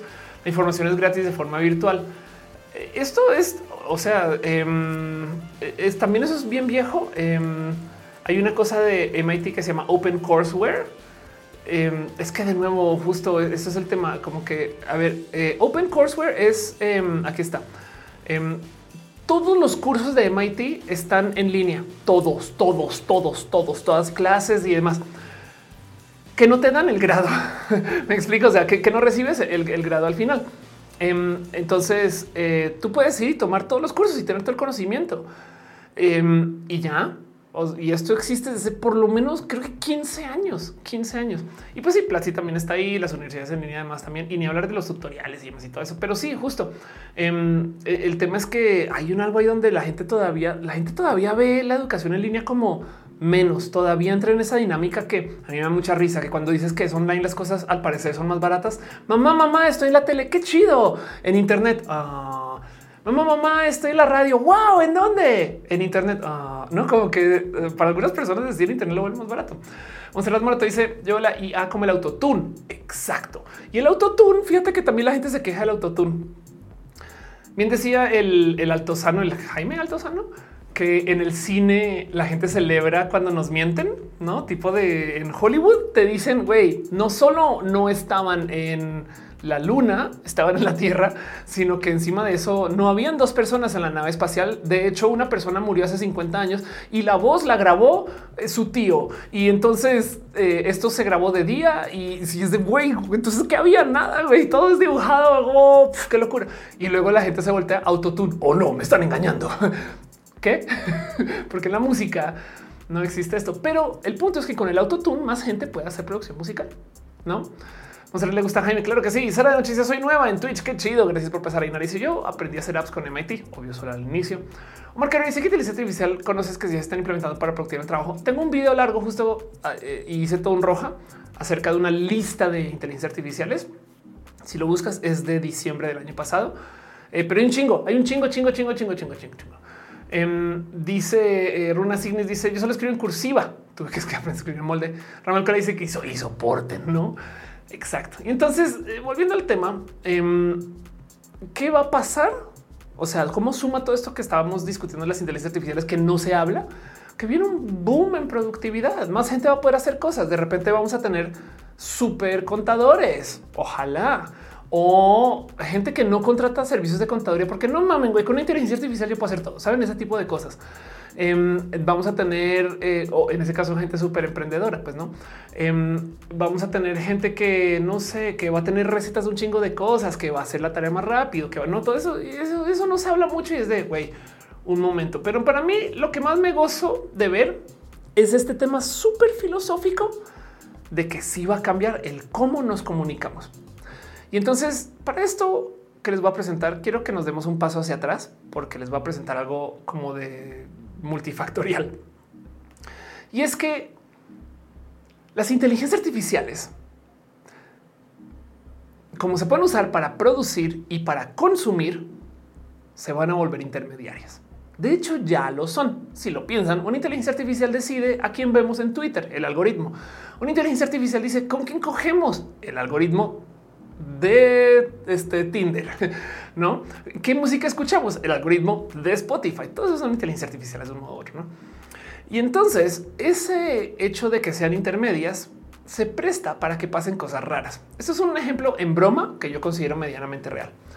Con una inteligencia artificial, tú vas a poder ir y decir, quiero el trabajo. Estas son las cosas que he hecho en mi vida. Firma Brian.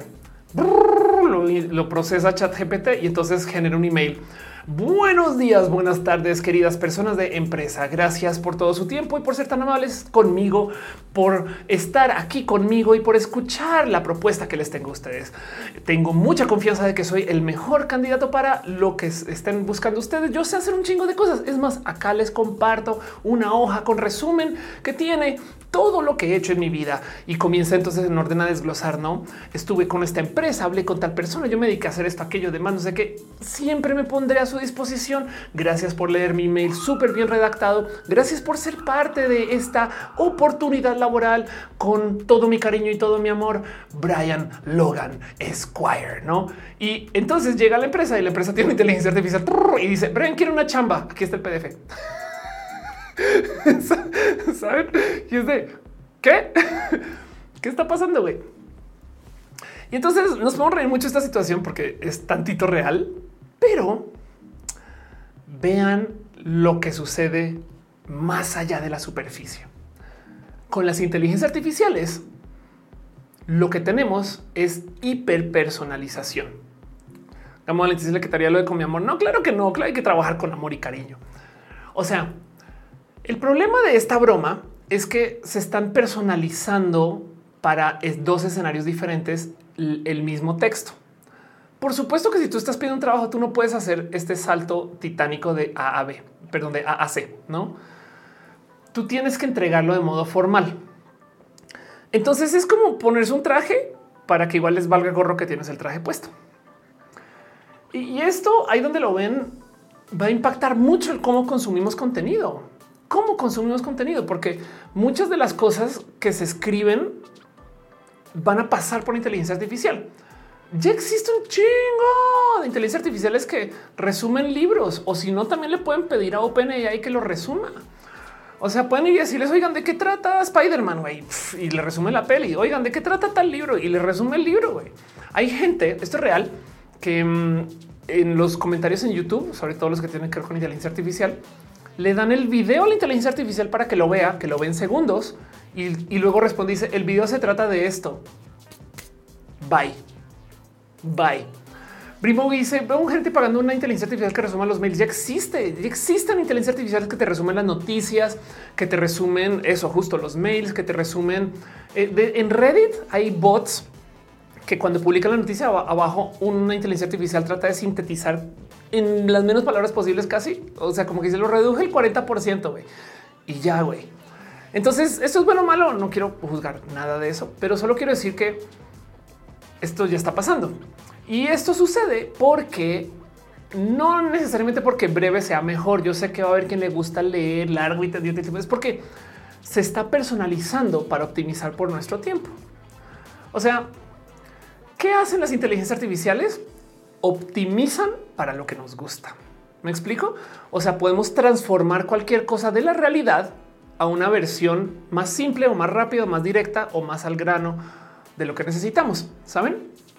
Aceleran. Y entonces, si lo piensan, el cómo suma todo esto que les estoy diciendo yo, lo que yo creo que es lo que es filosóficamente real de la presencia de chat GPT, es que ahora sí va a haber un boom de algo que ya se venía dando desde hace rato, de una cultura de la producción donde tú lo único que haces es optimizar cosas que ya existen. Yo sé que estoy aparentemente saltando un chingo con esto, pero es que eh, piensen ustedes de cómo esta mecánica mental de en vez de hacer algo desde ceros, sino tomar algo hecho y ajustarlo, es la chamba moderna. De hecho, en marketing, desde hace muchos ayeres, se habla acerca de una cosa que es la era de la personalización. Ahora, esto viene de otro lugar. La era de la personalización en el rubro del marketing, em, lo, que, lo que nos propone es que a la gente hoy lo que quiere es hiperpersonalizar todo pero hay motivos detrás de eso. O sea, yo quiero que mi teléfono sea del color de mi color favorito, no? Esto antes no era así. Antes la idea era hacer el teléfono tan cool que todo el mundo lo quisiera tener, no? Entonces em, hay una cantidad de plática alrededor de la era de la personalización que tristemente no le da el clavo que el motivo por el cual la gente quiere personalizar todo es porque puede, si lo piensan, nos personalizamos cuando nos tatuamos, nos personalizamos cuando, eh, este, eh, o, sea, declaramos nuestra identidad, tantas cosas, ¿no? Em, y el verdadero tema aquí es que esto también aplica en el cómo producimos. Hey, es súper hereje para una persona que viene del mundo de la programación de hace 20 años que se hagan websites en Wix. Güey, yo sé que este sitio no está, este video no está patrocinado por Wix, pero Wix es un lugar donde tú vas y hay templates y luego los ajustas y los personalizas y bye. Tengo un largo roja viejo de paso donde hablo acerca del futuro de la creatividad, donde si ustedes producen algo, bien que pueden sacar los productos, publicarlos en un render en Amazon, en Mercado Libre y si se vende hacerlo. Y mucha gente ya sabemos que opera así. Ahora, ¿qué tal que hagamos 200 productos así con inteligencia artificial? No? Y entonces eh, esto es esto se le llama el diseño algorítmico. No el diseño algorítmico yo siempre lo presento eh, por medio de platicar de cómo si en moda esto ya es una realidad, no? que básicamente las inteligencias artificiales van y escupen 36 playeras diferentes y la que se vende o la que el algoritmo siente que se va a vender más según lo que ha aprendido, esa es la que se produce. Este em, dice eh, Meldak o en WordPress. Exacto, total. Él dice en México la TAM para que los jueces resuelvan los casos de horas en lugar de meses. Total. Arnulfo dice las inteligencias artificiales no puede ser una fuente de fuga de información. La neta, sí. Em, mi clásico ejemplo para esto del diseño algorítmico es este, esta historia de Arca que le he contado 100 millones de veces.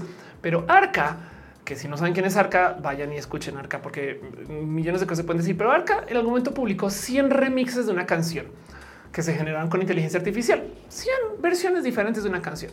Y luego lo subió Spotify y el algoritmo de Spotify decidió que se iba a mostrar más. Entonces, si lo piensan, es una inteligencia artificial hablando con inteligencia artificial para ver qué va a funcionar. ¿Y qué tengo que hacer Arca? Supervisar eso. Entonces, si hay chamba, o sea, no es de agrapa, güey. Igual publicó 100 remixes de 1900 están de la chingada, saben? Y del otro lado hay algo ahí del esto no lo enseñan. No nos enseñan a hacer este como análisis de cómo personalizas para que si guste, para que si conecte ese tipo de cosas, ¿no? Entonces, em, ¿cómo suma todo esto? Pues viene la era no de la personalización, sino de la producción algorítmica. Entonces, en vez de, porque por ejemplo, ahí les va, si quieren divertir un rato con ChatGPT en educación, pidan que ChatGPT escupa el ensayo, luego primera tarea es corregirlo y luego ya que se corrigió, esto lo hacen en, por ejemplo, en cine a cada rato eh, o en teatro también. Eh, eh, toma algo que ya existe y ahora vuélvelo novela, ¿no? Entonces es tú saca un ensayo que escribió ChatGPT, el ensayo entero y tradúcelo a un guion, por decir, ¿no? Es un chingo de chamba hermosa que eso sí puede enseñar a wow, porque escribió esto, qué quería decir, todas esas cosas, no? Em, pero bueno, eh, entonces eh, este, hay, hay millones de, situaciones de cómo la gente está usando las inteligencias artificiales para básicamente diseñar todo en render y luego mandarlo a hacer. Por si no sabían, Disney hace todas las pelis de Marvel usando una tecnología que se llama Previs. Todas las pelis de Marvel son pre-renderizadas con una tecnología de súper baja resolución, ¿no? Y luego, luego que las muestras y algunas audiencias dicen no, eso no funciona o si funciona, deciden cómo hacer la peli. Entonces hay un chingo, o sea, las pelis de Marvel son buenas porque ya se diseñó sobre comité con un chingo de gente. De hecho, cuando ya se decide cómo hacer la toma, hay un chingo de peleas que a veces muy públicas porque van con directores que son súper de nivel C buenos directores, nomás que no son top del cine, pues no. Y les dicen, mira, la decisión de la luz de la cámara, el ángulo, el zoom, cómo estaban. Ya eso todo ya se tomó sobre Previs. Así que em, el tema es qué viene, o sea, cómo suma todo esto. Pues tip número uno, la hiperpersonalización y la producción de tomar algo hecho y cortarle las colitas. Eso va a ser un chingo de chamba de aquí a futuro su trabajo no va a cambiar nada. No más que ustedes ya no van a hacer el contrato desde ceros. Lo va a sacar chat GPT y luego lo va a editar. Pero díganme si no hacían ya esto ya, güey. O sea, necesito una carta para hablarnos. Güey, googleemos a ver si hay un templete ya hecho, güey. Y buscan el templete y, eh, eh, eh, y luego se no saben. Buscamos un contrato que ya se hizo antes y trabajamos sobre eso, güey. De hecho, hay tanto del trabajo que es. Lo hice una vez y ahora nomás lo estoy ajustando para cada cliente. ¿Saben? La diferencia es que ahora tenemos una inteligencia artificial que lo hace. Y eso, eso no se habla mucho. En vez de decir vamos a perder el trabajo, es cómo hacemos para que esto sea chido. ¿Cuáles son los valores? Yo no tengo la solución, pero les digo cuáles son los valores que se enseñan para saber cómo personalizar bien, no? Por ejemplo, eh, a ver, pasamos segunditos por el chat. Porque estoy ya un poco hasta emocionada con esto y se me fue. dice Arnulfo, extraño set de las ardillas. Ya sé, ese set yo también a veces, a veces voy por ahí, pero Ángel dice o las vienen o las van. es que dice me, agrada que acá hace neo perreo y le produce a Bjork. Eso es verdad. Eh, dice: Tengo el beta de Notion, está muy sabroso. Qué chido. Qué chido. Rubén García dice: Estamos de inteligencia artificial. Esto, el sol está saliendo para todos. Las posibilidades son infinitas. Exacto, total, total. Es por eso que algo así se puede salir de las manos. Lo que tenemos ya se puede salir de las manos. Me explico. O sea, tú pues es más, me atrevo a decir que el no usar las inteligencias artificiales o, el, no, utilizar el conocimiento pasado para hacer. O sea, si tú haces un contrato desde cero sin saber qué estás escribiendo, eso sí que se te puede salir de las manos. Me explico por decir, no? Pero bueno, Star le gusta la blusa. Muchas gracias. El éxito una, si aumenta la productividad, se reduciría la hora nalga de trabajo. Sería el pretexto perfecto para la reducción del salario. Em, eh, a ver, no tengo solución porque cada trabajo funciona diferente, cada lugar opera diferente, pero más bien si se aumenta la productividad, tú creerías que la empresa genera más y genera más factura, más y factura más, pues más vale que te paguen más. Pero sí son capaces de ver, o sea, también bien que puedes tú trabajar menos tiempo y cumplir con la hora nalga, que está culero. No, pero es tipo lo hice en dos horas y ahora me estoy sacando aquí los mocos viendo YouTube, güey. Sabes, pero el trabajo ya está hecho. Em, no sé, no, hay una solución fija para eso, pero sí, pero como dice Arnulfo, como se piensa en México, sí. Freddy dice, tenía más compañeros en mi equipo de trabajo y ahora ya no están, me apoyo las inteligencias artificiales. Exacto. Total. Este, y, es que piensen que esto ya pasó, güey. O sea, a ver, ya normalizamos llevar una laptop al trabajo, güey, con el internet en los ochentas a mano, güey, a mano todo, güey. O sea, em, la cantidad de cosas que podemos hacer ahorita y no solo por las laptops, por los servicios que hay. O sea, yo me acuerdo de un libro en los noventas que decía que una persona con un laptop era muy peligrosa porque podías tener toda la empresa en una laptop. Envíos, recibos, facturación, contabilidad. Y es como de esto, esto, güey, es verdad, en los 70 no, no se podía, necesitabas tener departamentos, ¿no? Pero bueno, este dice, ¿qué es lo que una inteligencia artificial no puede reemplazar a una persona? Ya voy con eso. Ya voy con eso porque quiero hablar de otra cosa que va a pasar. Esto es una predicción de Ofelia, entonces no más por dejarlo en claro. Vamos a repasar un poquito de que llevo hablando la última hora y media. ¿no? Em, uno eh, va a haber cambios con las inteligencias artificiales, un sí o sí, y es inevitable. Entonces tenemos que cuestionar qué tipo de cambios hay y cómo lo hacemos sano y chido y que funcione. Uno en educación, por ejemplo, otro en empresa. Pero dos, ¿cómo suma todo esto? Pues que lo que viene es que ahora se va a volver muy presente esto de la producción laboral de ajustar colitas y personalizar productos ya hechos.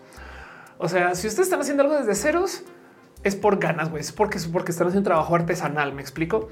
Ya no hay que arrancar la hoja de gastos de la empresa desde ceros, güey. Agarren un templete o le pido una inteligencia artificial que lo haga, no? Y entonces lo que hay que aprender a hacer es cómo personalizar las cosas. Pero luego entonces viene la era de la producción algorítmica. La otra cosa que va a llegar esto a lo mejor es una observación que traigo yo y que medio la metí aquí un poquito con calzador. Téngalo súper presente. Es que como se va a volver aún más barato producir, porque hoy en día ya podemos producir muy barato a comparación de los 70 me explico. Es que piensen ustedes que la bandera LGBT original, la de Gilbert Baker, tenía este el colorcito rosa y tocó quitarlo porque era muy caro conseguir tela rosa en esa época.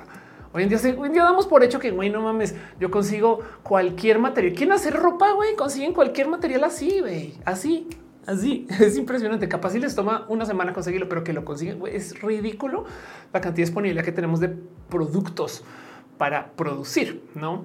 Em, y yo sé que hay cosas que no se consiguen, pero igual quien es una joya que tenga algún material metal que no es tan fácil, güey, se consigue igual, ¿eh? no es tan complejo. Entonces, ¿a dónde voy con esto? Em, es que en la era de la producción ultra barata, porque tenemos diseño ultra barato y producción ultra barato, entonces vamos a tener que investigar cosas que le hablan más a la creatividad. Y yo me encontré un trend. Es un patrón, lo observé y dije, güey, esta es una fortaleza de las inteligencias artificiales y esto va a explotar y ya está pasando. Entonces ahí les va una observación de Ofelia, aparte de lo de la producción algorítmica de lo que va a pasar en la era de chat GPT y las inteligencias artificiales. Y es que viene la era de este broma pendiente, hashtag chistes trans, pero viene la era del cambio de género. Entonces realmente lo que quiero decir es las inteligencias artificiales resulta que son muy buenas para hacer transferencia de estilos. ¿Qué quiere decir esto? Que las inteligencias artificiales pueden recibir temas, motivos, diseños base y luego sobre cualquier otro estilo hacer un cambio y proponer. O sea, por una inteligencia artificial es muy fácil hacer. Bueno, no es muy fácil, pero puede, puede. Y hay software, o sea, como que entiende dentro del cómo piensa el cómo hacer una foto de López Obrador como si fuera los Simpsons, no? Algo tenemos en nuestro sistema del humor y la comedia que nos gusta que las cosas funcionen por pensamiento paralelo. Pero el punto es que esto es súper poderoso porque tenemos un chingo de cosas que ya existen, pero que están atrapadas dentro de un género. Así que yo me encontré un patrón de un chingo de cosas que van a ser hit, hit total, güey porque nos enseña a observar lo que ya conocemos desde otra esquina y que se va a volver muy barato de producir. Dice Melda que se extrae patrones. Exacto, total. ¿Qué viene?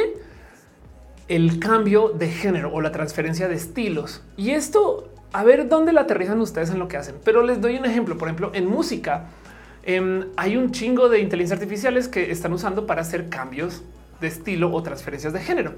Entonces, literal es ok, vamos a tomar una canción, una, canción sinfónica este, eh, eh, compuesta por Bach y la vamos a traducir al piano de otra persona o la vamos a volver norteña. O sea, prepárense para inteligencias artificiales que de modos muy rápidos puedan hacer una cosa que es muy difícil de hacer, que se ha hecho, que es extraer una canción de Billie Eilish y volverla banda. no? Em, dice Farid, los videos de canciones cambiándole el cantante. Exacto. La canción de envolver con la voz de Ariana Grande. Exacto. Volver reggaetón algo. Entonces eso es un trend, güey. Esto, esto es real. O sea, y prepárense porque todo esto quiere decir que em, se acuerdan.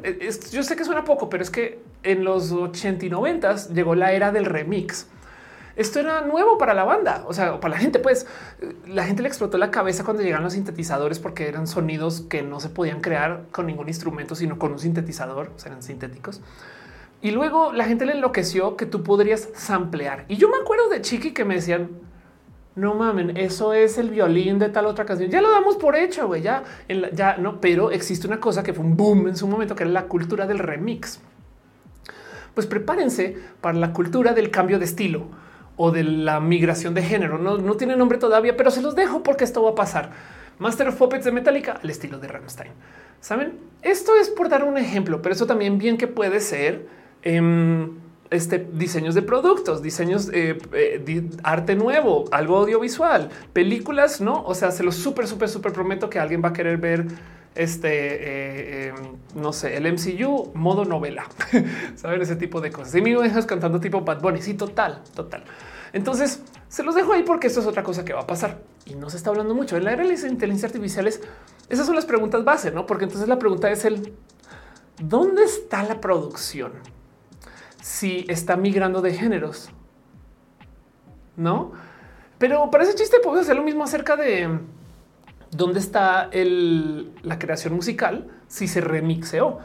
Miren, cuando pasó lo de cómo era el, eh, esta canción viral que usaba Dido, em, que usaba la voz de Dido, eh, em, que se hizo viral en TikTok porque usaron, rehicieron una canción. Y entonces em, el tema es que la gente dice, uy, Eminem va a demandar, güey. Y es de Eminem ni siquiera hizo la canción. Eminem usó el inicio de una rola de Dido en Stan. Y entonces la gente pensó que la canción era de Eminem y es de no, no, no, no, no, no, no, tenemos que tener una plática de a quién le pertenece, quién la hizo, no? El caramelo de chocolate. Exacto. Sí. Em, este, eh, mi bebito Fiu Fiu. Gracias. Dice Romeda. Eso, exacto. Entonces, mi bebito Fiu Fiu, para algunas personas, mi bebito Fiu es la canción.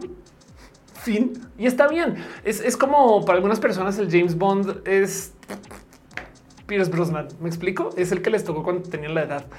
Em, y, el punto es que eh, créanme que esto también va a poner en duda el qué es la creación, si se puede mover de géneros. Mi GPT, fiu, fiu, exacto. Así que hay van dos cosas, dos cosas em, que van a suceder con esto de las inteligencias artificiales como chat GPT andando. Ahora, hablemos unos segunditos acerca de qué sí nos debería preocupar, no? Porque sí, los trabajos me queda claro, pero es que de nuevo, cada que alguien dice em, mi trabajo está en duda o, me voy a quedar sin trabajo, realmente lo que está diciendo es no poseo una capacidad de recapacitar o de adoptarme a los cambios. ¿eh? Y eso es importante. Y guardando eso, ah, la serie de The Last of Us, que era videojuego, no? Eso, claro, eso es un cambio de género. ¿has el chico que hace rolas con videos de michis y perritos? Ah, sí, total, el Kifnes. O bueno, hay varias personas que hacen eso, está un género total. Em, pero una cosa que sí va a pasar con la síntesis de medios, por ejemplo, que es súper preocupante, es que definitivamente vamos a eh, comenzar a tener dudas de em, quién hizo qué. a ver, ok, saben que, ok, me voy a alejar segundos. Vamos a hablar de las preocupaciones. La cosa más preocupante de las inteligencias artificiales, punto, es que hagan exactamente lo que se les pidió. Esto es la base de todos los terrores en la ciencia ficción. En la ciencia ficción hay dos cosas que nos asustan de los robots que pasa lo mismo que los aliens. La pérdida de libre albedrío, que es un castigo moralino, es algo que nos enseñó la religión, que somos personas súper mal criadas, mal llevadas, mal portadas y que alguna persona superior nos va a venir a castigar algún día. Entonces esa persona superior es un robot y, oh sorpresa, es un robot que hicimos nosotros. Entonces nos estamos autocastigando y es una pregunta filosófica, no? Pero bueno, em, realmente eh, el problema que nos presenta presentan las inteligencias artificiales en el cine es que hagan exactamente lo que se les pidió. Técnicamente Skynet no es malvado. Skynet no más y parece chiste. Eh, eh, en el MCU también pasa exactamente lo mismo, ¿eh? pero Skynet básicamente se activa y dice: Pues me dijeron que traiga paz a la Tierra y pues claramente la amenaza a la paz son los seres humanos. Entonces hay que eliminar los seres humanos, no? Fin. Y entonces está haciendo lo que se le pidió, no? Pero, pero, pero, pero, pero el punto es que eh, eso no es lo que me preocupa a mí más. A mí lo que me preocupa es que va a haber un colapso en el saber quién hizo las cosas, porque si lo está generando una inteligencia artificial, ahora sí tenemos un bot. O sea, cuando se habla de los bots en Twitter, no siempre está en duda quién está. No es una persona pendeja que se le pagó. No sé, no, esos son bots de verdad. Y entonces vamos a tener que cuestionarnos con todo, con absolutamente todo, quién tuiteó qué. Hey, ¿sabían que hay gente que está usando GPT, no chat GPT, GPT para escribir sus tweets? O sea, esto es viejo, pues em, lo que hace es que eh, le alimentan a la inteligencia artificial todos sus tweets de antes. La inteligencia artificial aprende de ti y luego genera tweets en tu voz que te escupe ahí y tú agarras algunos y los programas y salen tuiteados y listo. San se acabó y puedes hacer esto. Este post, este, eh, eh, a ver si tiene fecha. Güey. Vamos a ver si en la firma sale la fecha. Em, este tipo de cosas yo ya sé gente que lo hace hace rato, güey, hace rato, rato, rato, rato, rato. Em, este, bueno, se, actualizó en octubre 24 del 2022, pero eh, eso se actualizó. Pero el tema es que esto es, una realidad. Hay gente que en vez de escribir tweets desde cero, simplemente está dejando que corra piloto automático con tus palabras. Y entonces ahí queda la pregunta de él, ¿y si lo escribió o no? Yo tengo un ejemplo que mostré que se los voy a volver a compartir acá y que lo compartí en Twitter de cómo las inteligencias artificiales van a cambiar el, cómo eh, nos comunicamos. Entonces recuerden, esto es muy interesante porque es una versión en video de esa gráfica que les mostré donde está. Ah, es una versión en video de esto. Ok, entonces, ¿qué estoy diciendo aquí? Que una persona escribió algo y luego la inteligencia artificial hizo un texto larguito, pero para leerlo lo vuelve a resumir. ¿Por qué me interesa esto? Y a lo que les voy a mostrar ahorita, que de paso es este video para la gente que sabe, este, perdón, este video para la gente que sabe que estoy hablando. Em, porque el problema es que las inteligencias artificiales nos van a dejar consumir el contenido como lo queremos consumir. De nuevo, la personalización. Eso quiere decir que va a haber teles. Yo, por ejemplo, sí sería feliz activando un filtro de pronombres en mi teléfono. Me vale gorro lo que escribiste. Mi teléfono no me va a mal generizar a mí. Entonces yo leo las cosas que me están escribiendo a mí. Así escriban cualquier cosa insultante y automáticamente me dice ella listo, güey, se acabó. Porque entonces ahí te chingas tú, güey. Ahora, si tú me quieres malgenerizar, yo igual escucho lo que quiero escuchar, la, la, ¿saben? Y entonces esto va a pasar. Y se lo súper juro que esto va a ser tema. Y lo digo porque em, vean este ejemplo. Entonces, esto es un, eh, este, una inteligencia artificial que mezcla muchas cosas. Yo hablaba mucho acerca de la traducción en tiempo real, eh, este, usando los deepfakes, pero en este caso... Esto es una peli que lo que tiene este, palabras explícitas, no originalmente se grabó así, pero con escaneo y deepfakes y una inteligencia artificial que regenera el texto y resintetiza el audio, se puede cambiar el video en tiempo real para que, por ejemplo, no diga cosas. Entonces chequen como ahora yo activo el filtro de güey, yo no quiero escuchar groserías.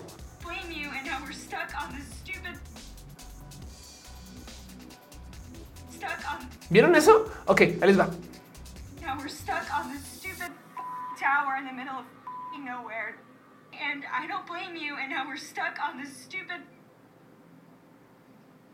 Ah, no es impresionante. O bueno, no se preocupen. Puede sí respetar el texto y decir cosas, nomás que no quiero que diga las groserías. Entonces lo pasa de R a PG-13, o sea, para mayores de 13, no para mayores de 18.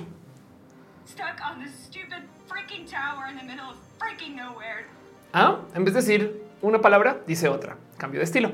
Y entonces em, esto no solo va a suceder acá, sino que también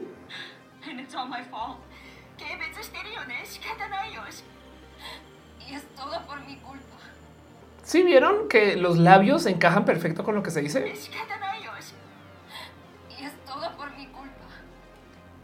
Bueno, esto es un ejemplo de lo poderoso que hace el sistema de traducción en tiempo real. Imagínense ustedes viendo roja en alemán con mi boquita diciendo cosas, no? Eh, o parece chiste viendo a cualquier idol, K-pop idol hablando en español y ya. Y entonces la duda va a estar presente de si dijo eso o lo autotradujo. ¿Ah? Hermes dice hola, Oli.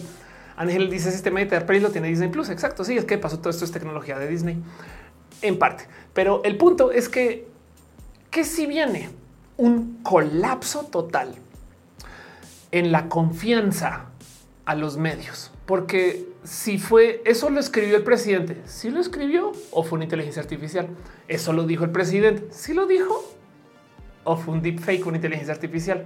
Esta foto es del presidente. Si es, si es su foto o es Photoshop. Vean cómo ya hay cosas así. Ya hay un debate inmenso que si el presidente necesita un tren, que no, que no saben. ¿Cómo vamos a saber? No. Entonces de esto sí hay que hablar. ¿Cómo vamos a hacer para confiar en lo publicado? De por sí esto ya es tema. ¿eh? ¿Cómo saben ustedes que roja? O sea, el tema del fondo verde es broma. Pero saben, es como bien que sí puede ser un fondo verde. Y entonces la confianza se va a ir a piso. Y eso es mucho, mucho, mucho más peligroso que se nos van a quitar el trabajo. Es más, si acaso eso va a crear trabajos. Pero eso es un problema, es un problema que nos está hablando y por consecuencia yo creo que pertenece en este live. Cosas de las cuales nos están hablando porque la gente se quedó en el... Me quitaron el trabajo.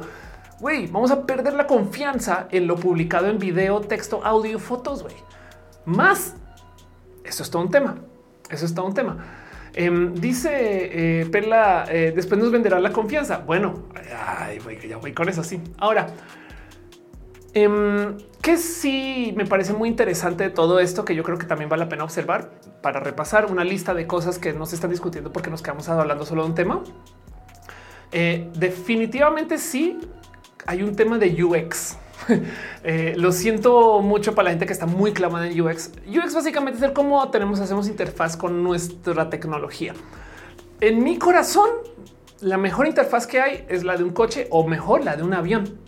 Porque cuando tú subes al coche, el coche te está dando información sensorial a tus extremidades todas, porque tienes pedales, manos, eh, hueles, ves, te sientes, sientes movimiento, sabes? Entonces, como que si el coche está frenando, hay millones de pistas que te dice el coche está frenando y en los aviones más porque los aviones se más piden que tú constantemente uses los pedales por una cantidad de cosas diferentes, aunque yo sé que hay muchos que son automatizados, pero me entienden.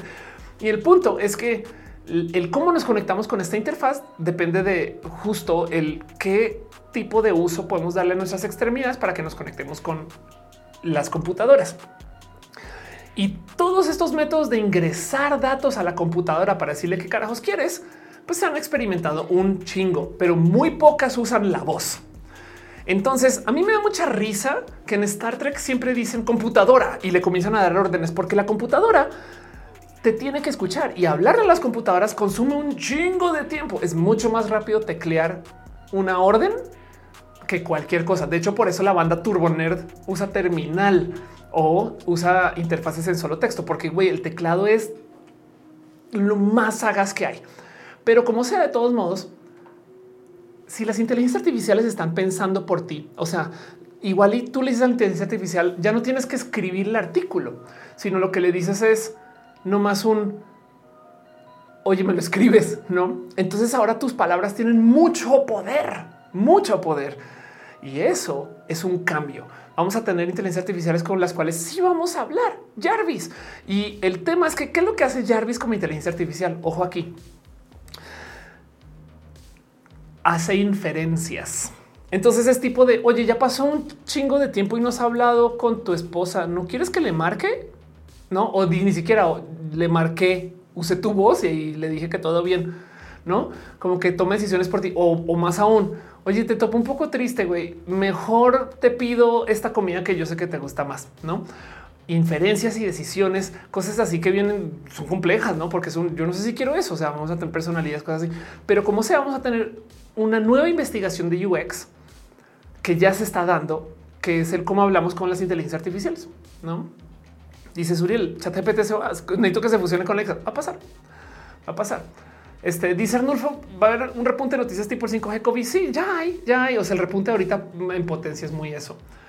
Este, em, así que eh, eso también es algo que va a cambiar y no se está hablando mucho. El UX del chatbot. O sea, ahora sí vamos a tener chatbots más funcionales. ¿Y qué significa? No, Luis Antonio el clásico, me entiendes? No, claro. Acceso a si llega a pasar eso, creo que preferiría regresar de piedra. Mira, de muchos modos ya pasa, no? Pero sí entiendo tu punto. Entonces, eh, no sé cómo solucionar nada de todo esto que les estoy presentando. Solo les quiero dejar ahí sobre la mesa. Vean el tamaño del mierdero que hay para discutir, platicar, lo rica que es toda esta plática. Y cómo solamente se habla de un tema, güey, ¿no? Monserrat dice la moneda ahorita está confundiendo los chatbots con interaction bots y me da bigotera. Bueno, cada vez se va a confundir más. Y les dice, oye, te siento bajoneado, abrí Grindr y te tengo una sorpresa. Mira, lo dirás de broma, pero ¿cuánto tiempo le pones para que pase algo así? ¿Sabes? O no más que te pregunten, ¿no quieres abrir Grindr? Eh, dice, se puede notar la generación que para que perteneces por cómo hace las búsquedas. Cine cartelera o cartelera del cine para hoy. Sí, de hecho, no solo eso, ¿saben que no hace la generación nueva? Usar folders y carpetas. Todo lo tiran ahí, al escritorio y usan el buscador. ¿Por qué no? Se super puede, güey. O sea, ¿para qué tener folders, güey? Ahí les dejo. Pero dice, sé que no tiene que ver con el tema, pero eh, alguien más tiene muchos shorts de embarazos. no, yo no. Saúl dice, ¿qué pasará cuando el se puede implantar? ¿Podrá lograr eso el ser humano? Pues la verdad es que si lo piensas, ya no hay que tenerlo debajo de la piel para que ya estemos viéndolo todo el día, ¿no?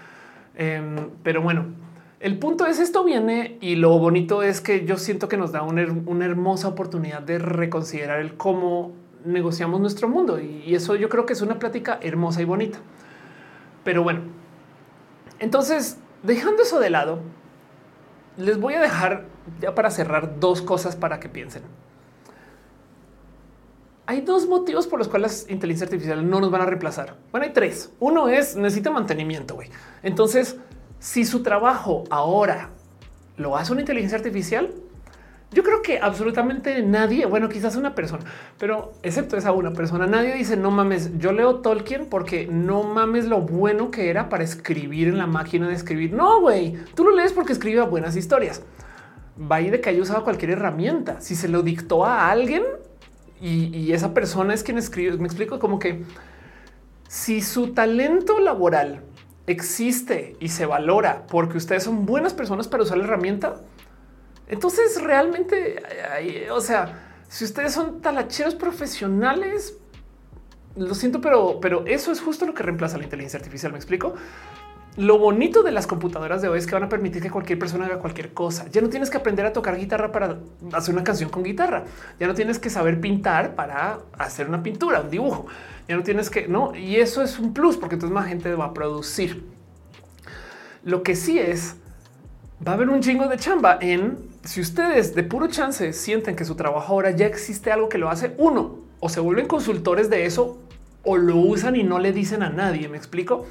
O sea, bien que si yo te hago trabajos a la medida y van con inteligencia artificial y que escupa 40 logos y de ahí sacan seis y esa es la propuesta, no? Entonces no les quito trabajo, se volvieron la tecnología. Ustedes y tengo un largo video que habla del tema, no?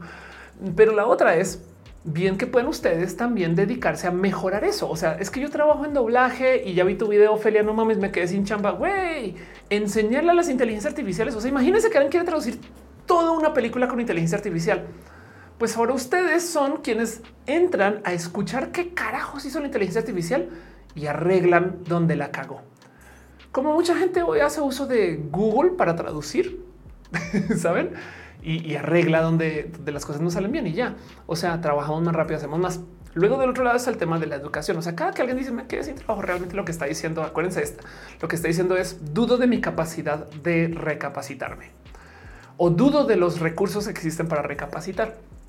Y ahí hay un tema porque inteligencia artificial o no, siempre nos vamos a tener que mantener recapacitando. La cantidad de veces que yo el cómo se hace roja es parte de eso. Dice Isaac, todo lo artesanal se va a volver muy lujoso. Exacto. Y se van a perder costumbres artesanales justo por eso. Pero lo que viene va a crecer la industria. En la era del MP3 hay más música, no menos. Aunque la gente decía, la gente genuinamente decía que como se podía compartir la música en Internet, se acabó la música. Porque ya nadie compra discos. No mames, güey. Vivían todo lo que pasó, güey.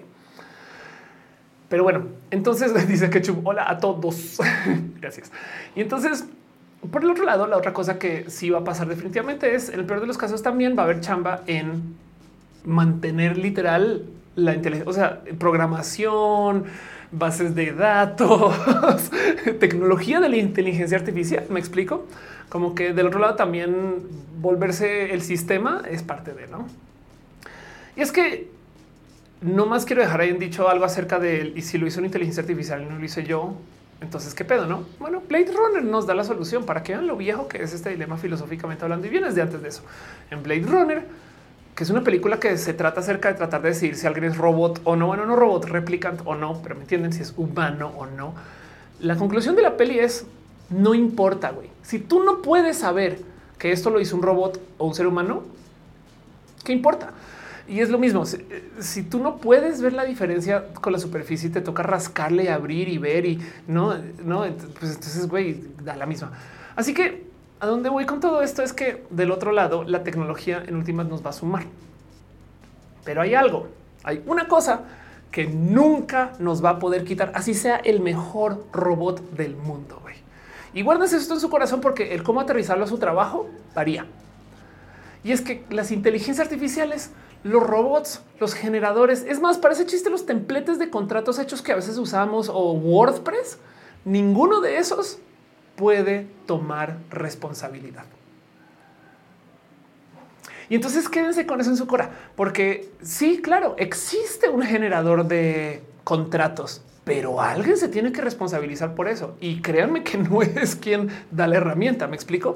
Esto va a variar un chingo porque depende del rubro, el espacio, el lugar pero es un poquito muy del. Sí, claro que existen martillos, güey, pero no porque alguien agarró un martillo y fue y golpeó a la bici del vecino, güey. Entonces, ahora quien diseñó el martillo es la persona culpable, no? Ahora hay casos también, choca un avión y entonces tenemos que hablar con Boeing, no? Porque igual y si fue por culpa del avión. Cambia un buen. Pero el punto es que, como sea alguien, un ser humano, se tiene que responsabilizar por lo entregado. Sí, una inteligencia artificial generó el contrato, pero alguien se tiene que responsabilizar por esa generación de contrato para entregar un ser humano que dé la cara, güey, porque esas relaciones es lo que nos forma en sociedad y hasta que se rompa eso va a pasar un buen de tiempo. Así que si ustedes programan, qué chido las inteligencias artificiales existen y más, pero alguien tiene que avalar.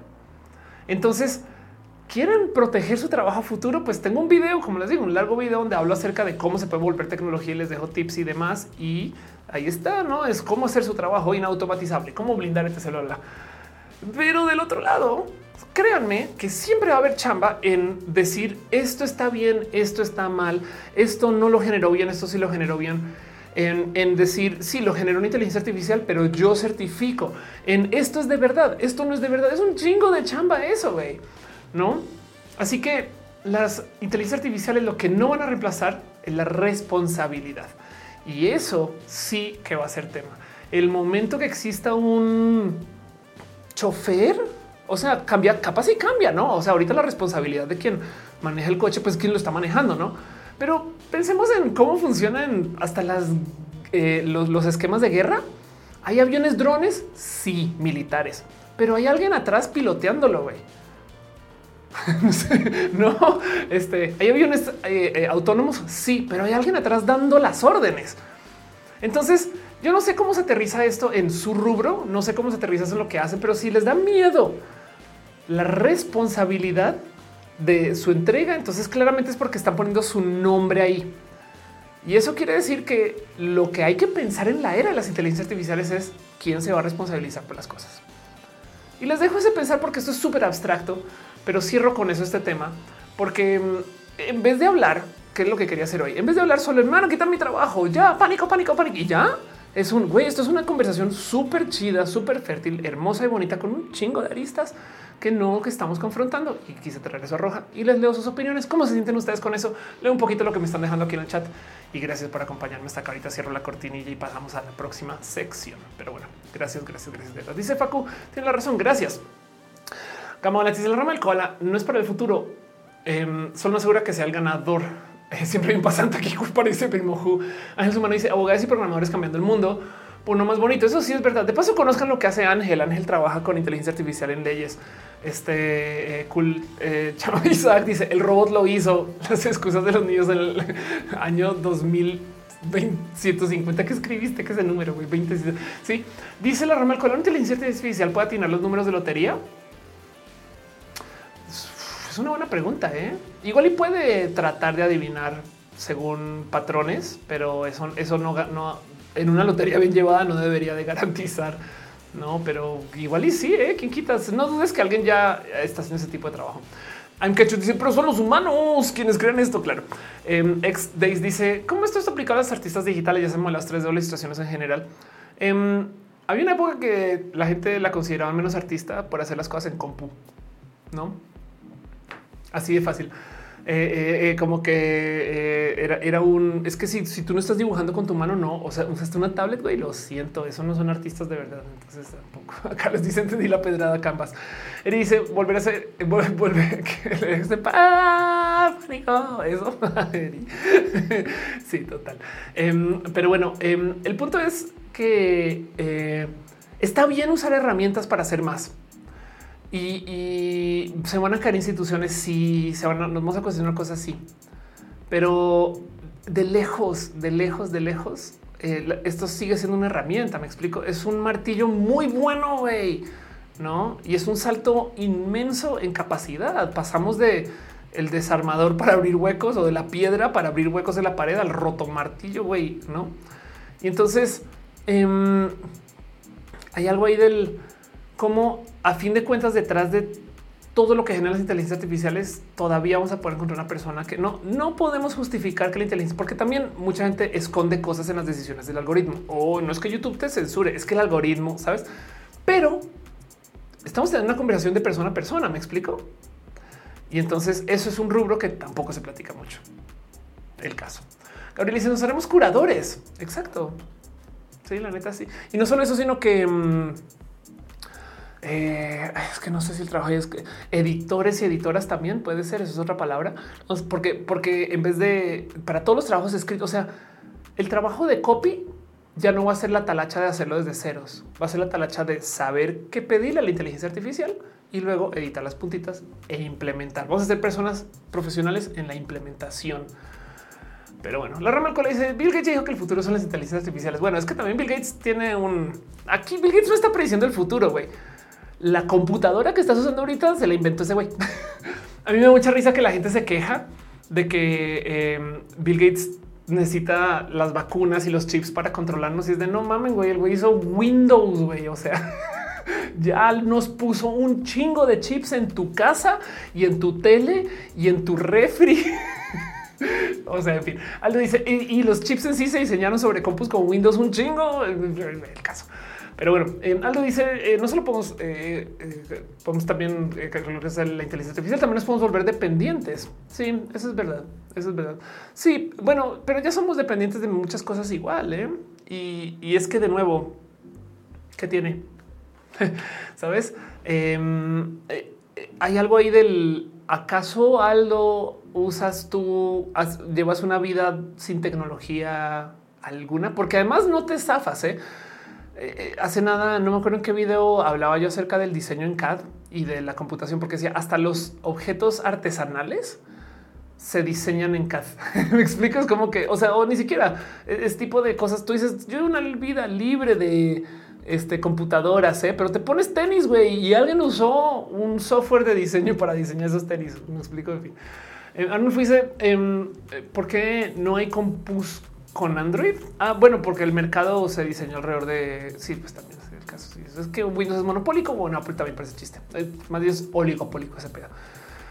Les dice la tecnología nació para facilitar la calidad de la vida del humano y es hecha por humanos para facilitar nuestra vida de paso. No también sí, dentro de todo y todo. Pero bueno, José dice, uso la tecnología para verte. Claro que sí. Em, dice em, este Alejandro, ¿qué opinas de que Gates solo se apropió los algoritmos para hacer nacer Windows y la mano de obra de India? Ay, que ¿por qué? ¿Por qué no les gusta? Bueno, yo entiendo por qué nos gusta Bill Gates, pero ¿dónde sale tanta cosa, güey? Em, las historias de Bill Gates y todo lo que hizo para Bill Gates literal escribía código en su momento y sí, Windows en particular, bueno, DOS eh, fue literal apropiado este, pero, pero digamos que sí, digamos que se apropió los algoritmos para hacer Windows y la mano de obra de India. En India hay un mercado del outsourcing inmenso, un solo güey. O sea, yo le puedo dar un giro también muy de y qué tiene, no lo que dices, pero en el caso. Eh, antes dice si hay o había, además de tal vez 72 pulgadas, ya es una, ya es una compu. Eso es todo otro tema, pero sí, claro, pues puede ser una compu si lo quieres. No me dice un piloto hizo la analogía de una calculadora eh, y el autopilot y no sabe si dar bien el input, el resultado no será el correcto del. Pero fíjate que mm, los aviones, eh, eh, todos los aviones de, vuelo comercial, los grandes, güey, todos esos no solo requieren de computadoras para operar, sino que por obligación, hasta para calcular cuando van a aterrizar, hay unas como tablets que les dan para hacer cálculos de si van a lograr el aterrizaje o no bajo ciertas condiciones que se ocupan. Me explico. O sea, el punto es que mm, esas bestias así de grandes que llevan a más de 100 pasajeros no podrían funcionar sin computadoras. No, pero bueno, el caso. Dice tecnología es todo lo que te ayuda a hacer mejor una tarea. Por lo tanto, una pala es tecnología. Sí, exacto. Sí, sí, total, total. ¿Por qué monizar las inteligencias artificiales? Ah, y es que ahí vamos a lo más interesante. Esto es mi opinión, pero yo creo que el motivo por el cual nos asustan las inteligencias artificiales es porque ahora sí se siente que nos van a poder castigar. Y el problema es que no nos tiene que castigar la inteligencia artificial. Eso es un pedo moralino. Esto viene de la iglesia. La iglesia nos enseña que nacimos y estamos mal. El pecado original. Güey, yo no hice nada. Ya tienes pecado, güey. Saben tanto que te tienes que bautizar recién nace. No mames. Güey. Y entonces, como somos mal por nacer, básicamente, y alguien cogió peor. Y entonces, eh, como nacemos con el mal y le debemos al mundo, nos, van a castigar. No va a venir una entidad superior y nos va a decir básicamente que es todo lo que sucede horrible con nosotros. Y entonces em, el tema es que eh, dentro de todo este desmadre, parte del miedo con las inteligencias artificiales es que va a llegar una entidad tipo Dios a decirnos, ¿no? Pero bueno, el caso. En fin, esos son mis pensares. La verdad, la verdad es que la inteligencia artificial ya, o sea, ya hay inteligencias artificiales para un chingo de cosas, pero un chingo de cosas. Cualquier cosa que digan el algoritmo y podemos decir es una inteligencia artificial. No necesariamente, pero bueno. Gama dice dos segundos diferentes del cel y la compu más rápido el cel. Si le das refresh en la compu o, cambias de navegador, capaz y carga el caso. No se dice, pero como el tema de inteligencia artificial hace la guerra, como digamos en Ucrania. Em, las inteligencias artificiales utilizadas en la guerra bueno, bien que puedes hablar acerca de gente que usa inteligencia artificiales para hacer eh, eh, procurement, para, hacer planeación de entrega de bienes materiales y a dónde van y a dónde no. Por ejemplo, eso seguro existe un software que ayuda en la producción de materiales de guerra para saber dónde enfocarlos y a dónde enviarlos. Ese tipo de cosas, pues no sé, pero sí. Em, y eh, o sea, es que cualquier máquina compleja ocupa un sistema de inteligencia artificial para operar o para fabricarla. Eh, sobre todo si son súper complejas, ¿no? Juan dice en la comunidad de guitarra es un gran de las guitarras hechas con máquinas CNC versus las hechas a mano. Ay, no, qué ternura, qué ternura, porque además este, hay guitarras inteligentes. Entonces, eh, esto me da mucha ternura que, debatan que si la guitarra hecha a mano o no, güey. Eso que, güey, em, las guitarras inteligentes, eh, este, eso, son guitarras que se, uno se autoafinan, eh, dos tienen todo tipo de software para cambiar el cómo suenan. Entonces vale de qué, de qué madera está hecha tu guitarra. Si tú puedes de repente decir quiero que suene como tal modelo, tal otro modelo. Eso es la misma guitarra. ¿eh? Quiero afinarla, desafinarla, drop D en chinga y ya. Em, y eso que estas guitarras todavía piden que en esencia eh, tú las toques, no? Porque bien que tú podrías y esto es real. O sea, así como hay, hay autotune para la voz, también puede haber autotune para la guitarra. Em, entonces, en un concierto, si tu capaz eres un conciertista de miedo, porque la guitarra se está tocando sola en parte. Y, entonces el purismo va a hacer que la gente la pase muy mal. Recién dice fuerte discusión en la comunidad de ilustradores digitales porque alimenta las inteligencias artificiales sin consentimiento, remuneración, mientras que hay personas creando piezas con sus estilos. Sí, pues que tome que, las inteligencias artificiales aprendan sin remunerar Em, es un problema que ya existía desde antes, porque también hay un tema ahí con lo legal. O sea, ¿cuánta gente no aprendió a dibujar dibujando personajes de los Simpsons? Técnicamente ahí te estás robando un dibujo de alguien más, no para practicar tu estilo, pero debería aprender todo desde cero. Pues no, claro que no. El tema es que las inteligencias artificiales hacen eso masivo y de paso lucran con eso. Y ahí el problema, no? Pero bueno, em, eh, a donde voy con eso es a que eh, sí hay, hay algo ahí de la cultura del purismo que valora el hacer las cosas desde cero cuando uno a veces no están hechas desde cero. güey. O sea, es como de es neta que tu talento no es hacer un dibujo súper chingón que cuente una historia chingona, que conecte con gente, que comunique algo y que no, no, mi talento es operar el lápiz bien. En fin, pero bueno, este mm, dice Miguel, eh, la colección de Nike que es el mundo que jamás existió. Este, claro que sí. Eh, dice Oscar, la semana pasada nos hablaste al respecto. Yo las busqué. Exacto. Todo eso, todo eso es parte de este desmadrillo. Pero bueno, en fin, yo hablando dos horas y tanto, y yo creo que entonces podría eh, ir pasando este. Mm, vámonos a la próxima sección. Muchas gracias.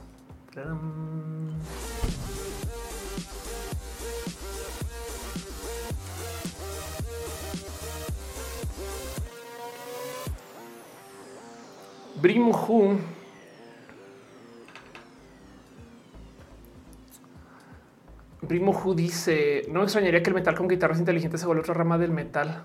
Así. Ah, no, a ver, a ver, a ver, a ver, a ver, a ver.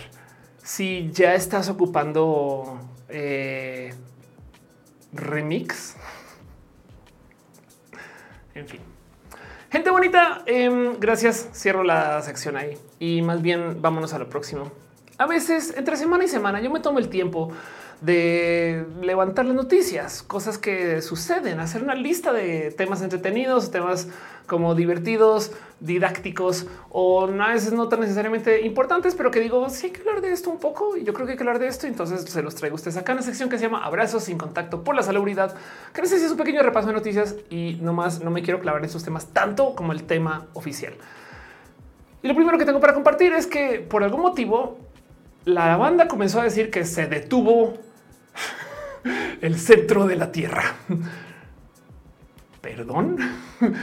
O sea, se saben el mierdero que sería que se detuviera el núcleo de la Tierra y decime un poco de güey, esto, o sea, ¿cómo, no hubo más pedo por el horrible reportaje que es esto? Entonces, básicamente, el núcleo de la Tierra se detuvo. güey.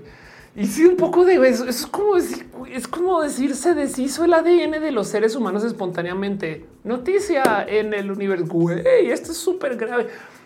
¿Qué sucedió? Que, o sea, miren, em, primero que todo, para que entiendan, o sea, como se más o menos entiende que funciona el planeta, no tenemos como una cáscara de huevo y adentro lo que hay dentro del huevo, pues está girando todo. No, entonces, pues por supuesto que este, eh, hay una velocidad diferencial entre el cómo se mueve la cáscara y lo que se mueve adentro. Y entonces lo que se mueve adentro maneja temperaturas diferentes y eso puede llevar a las placas tectónicas. Y esto es una negociación súper compleja de materiales que mágicamente están girando porque la Tierra está girando hace mucho tiempo. Lo que está ahí en el centro de la Tierra está más caliente y ya fin es líquido. Y entonces el tema es que por supuesto como cualquier líquido tiene movimientos diferentes. ¿no? ¿Qué pasó? Al parecer, em, la rotación de ese líquido, por así decir, se deceleró un poco, un poco. No se pudo medir, no sé cómo mides eso, güey, no? O sea, también esto, unos, unos científicos en China este, eh, dicen que se detuvo un poco la rotación, pero esto también es como decir, salía a ver el mar y las olas no siempre se movían a la misma velocidad, porque son olas, güey, ¿no? Em, como que es, una plática muy como muy de bueno, pues tuvimos una medida y nos dimos cuenta que la velocidad a la que iba, pues se deceleró un poco. Medios se detuvo ya, stop, listo, olvídalo. El núcleo de la Tierra está en este momento detenido, toca reiniciarlo. Y es de perdón. Ahora hay una película muy horrible de eso, pero es de wow. Em, Entonces quería nomás levantar este tema porque es un poco de güey, qué pedo, qué pedo con los medios y que la banda lo dijo así sin pedos y lo opinaba en podcast. Y claro, ahora que se detuvo el núcleo de la Tierra y lo más cabrón es que qué pensarán que está pasando ahorita que volvió a andar entonces hay millones de cosas de las cuales nos podemos asustar. Eh, por ejemplo, una de las cosas que sí vale la pena platicar es si este núcleo tiene movimientos diferenciales, entonces se detiene o no, pues qué pasaría, pues que se notaría en chinga. Parte de lo que mantiene la Tierra siendo la Tierra es que tenemos una suerte como de protección magnética por este mismo movimiento. Entonces, literal, en chingo de rayos cósmicos que no nos llegan porque tenemos una capa este, electromagnética que nos cubre, que los desvía. Esto se puede atravesar con movimientos inmensos solares. Por ejemplo, una cosa que se llama los eventos tipo Carrington, que puede ser una, por así decir, oleada que detone todo lo malo que puede pasar con los sistemas eléctricos de la Tierra de una sola pasada. Pero el punto es que eh, mientras eso no sucede, de todos modos, tenemos protección porque tenemos esto. Entonces eh, podríamos sentir en chinga en todos nuestros sistemas eléctricos que se detuvo el núcleo de la Tierra. Y el punto es que se desaceleró, ¿no? Y, entonces bien que se puede hablar, dice Isaac, el robot de Platón logra medir la desaceleración, ¿no? Y, hay algo ahí del cómo, por qué se siguen publicando estas notas, ¿no? Como que sí me un poco de qué fuerte, porque esto que estamos viendo National Geographic en español, güey. Y lo peor es que lees el artículo y en ningún lugar dice se detuvo el artículo. O sea, es clickbait puro y duro, pero es National Geographic y es un poco de entonces wow. Pero bueno, en fin, ahí les dejo una cosa que quería platicar y que me da un poco de shock que esto se hable como tan así, como tan a la ligera. Este, em, porque, porque eh, dice eh, este Juan, esa noticia y la conmoción que causó demuestra que la educación tradicional no funciona, ¿no? Sí, claro, total. Cinco dice llegan de... Claro que sí. Al dice, yo pensé que no había rizos con el núcleo. Em, búscate eh, evento tipo Carrington y aún con el núcleo tenemos un problema con eso, ¿no? Y ya. Pero bueno, el caso, una cosa que tengo para ustedes, una noticia y eso pasó. Un abrazo, démosle un abrazo a esa noticia. Vámonos con lo próximo. Otra cosa que me di cuenta preparando notas para este show hoy que no sabía. Si ustedes ya lo sabían, discúlpeme. Yo me estoy desayunando con esto y lo quiero compartir con ustedes. Pero Julissa eh, recupera a, su bebé y me da tan bonito que esto haya sucedido. Es una lástima para la gente que no sabe qué sucedió. Eh, Julissa fue inscribida en el Hospital General en Mérida literal su bebé recién nacida eh, y su hijo de seis años se los quitaron y hubo todo un pedo porque es una madre lesbiana. Entonces esto fue una cosa que le dimos acá seguimiento. Em, este eh, hubo todo un tema de pero, pero por qué se le va a dar esto a la mamá si es lesbiana. Eh, en fin, fue un caso de discriminación pura y dura. Y entonces em, acá les dejo que de todos modos, les contó con la defensoría de la abogada Dariana Quintal, especialista de derecho que aseguró que el actor de la instancia de salud de y el KMD no solo fue discriminatorio por orientación sexual, también fue viendo un trato diferenciado por su estatus económico, ya que Yulisa se dedica a la albañilería y el trabajo doméstico. Entonces esto es súper largo, pesado y demás. Y como sea, yo me topé. Esto sucedió hace ya una semana, pero fue de recupera su bebé, güey. Entonces celebró y lo dejo acá. Aplausos, gracias. Estas cosas no deben de suceder y qué bueno que se le haga nota esto porque entonces da un poco como el precedente de güey, miren cómo son las personas y que dejar que eso está ahí presente. Pero bueno, luego este em, otra cosa que sucedió esta semana, nomás para compartir con ustedes, es o bueno, una cosa que viene para, para largo viene un desorden con Ticketmaster. Entonces, para la gente que no lo tiene muy presente, Ticketmaster es de la chingada. Hay problemas. Hace nada. No sé si sigues por ahí, Kat, pero justo nada. Compré un boleto en un proveedor de boletos que no es Ticketmaster para alguien, guiño, guiño, cat power. Y entonces le digo, mira, el precio es tal para que no, porque quedamos en que me va a volver el dinero y me dice, pero no te cobraron muchos fees por encima y la transacción y el fee del fee, no, y, y este no te cobraron por cobrarte. ¿no? Y yo sé, no, no, no, lo que me cobraron es lo que vale, güey. Y se acabó. Y es que Ticketmaster nos ha hecho daño emocional. Y entonces, em, como las grandes empresas esto va a ser largo tendido, capaz y no pasa nada, capaz solo es un no, pero luego de lo de Taylor Swift, luego lo de hasta lo de Bad Bunny, todas estas cosas, eh, sí están llevando a Ticketmaster a como un dar como escucha legal en Estados Unidos. El gobierno estadounidense eh, evidentemente es la cosa más pro empresa porque es por definición un espacio turbocapitalista, no o sea, son eh, la representación capitalista del mundo, pero em, lo que sí es verdad es que se está hablando acerca de romper Ticketmaster. Esto suena a no mamen, qué locura, pero fíjense que, por ejemplo, esto le pasó a Microsoft. Microsoft de modos monopólicos nos colaba Internet Explorer con Windows y fue el momento del auge de Internet Explorer, un mal producto que la gente no quería usar. Y entonces se le obligó a Microsoft, sobre todo en Estados Unidos, a no incluir Explorer, lo cual llevó a que Explorer eventualmente muriera. Luego hicieron lo que sea que sucedió después y que nacieran otros navegadores.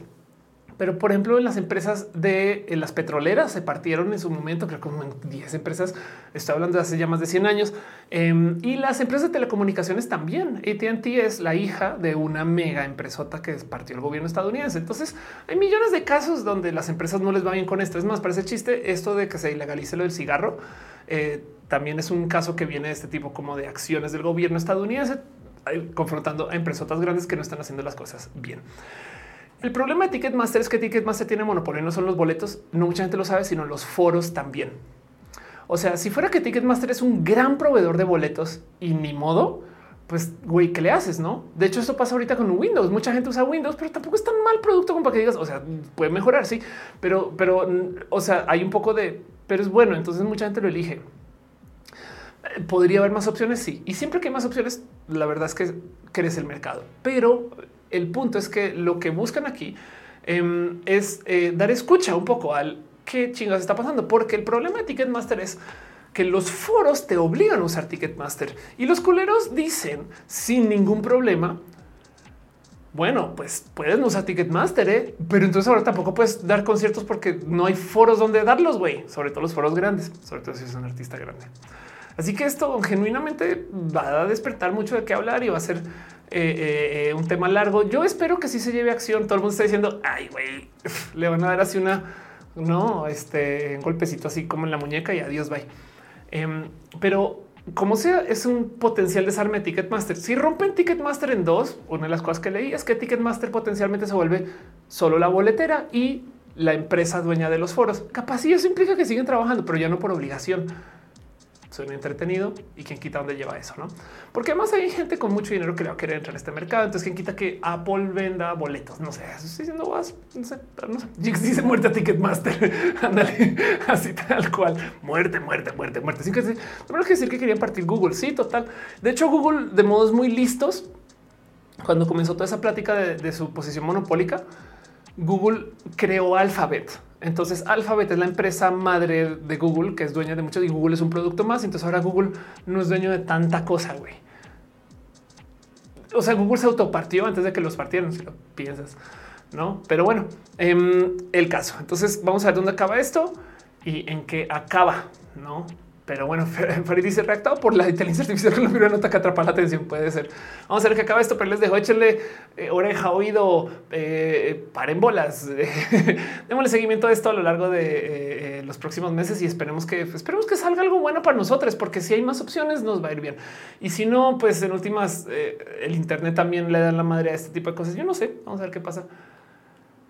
Pero bueno, en fin, otra cosa que sucedió esta semana Em, esta noticia me da del, estas me parece súper entretenida. Esto es una cosa muy gringa, muy, muy, muy gringa. Esto no nada que ver en Estados en México, pero se las comparto porque se volvió noticia y la leí. Fui tu momento de qué está pasando. Y resulta que para la gente que no lo sabe, los sistemas militares estadounidenses tienen un problema muy loco desde hace mucho tiempo y es que necesitan una cantidad mínima de gente que se dé a uso a las fuerzas militares para mantener la locura de tren de presencia militar que tienen. O sea, aparte del motivo por el cual los sistemas militares están automatizando, aparte de tener robots asesinos peligrosos, es porque no hay gente suficiente para reemplazar a las generaciones de personas que han estado en los servicios militares. Entonces, eh, cada vez se tienen que poner más creativos y creativas para atraer más gente, cosas que yo dentro de todo y todo a que las fuerzas militares estadounidenses se abran, por ejemplo, a la diversidad.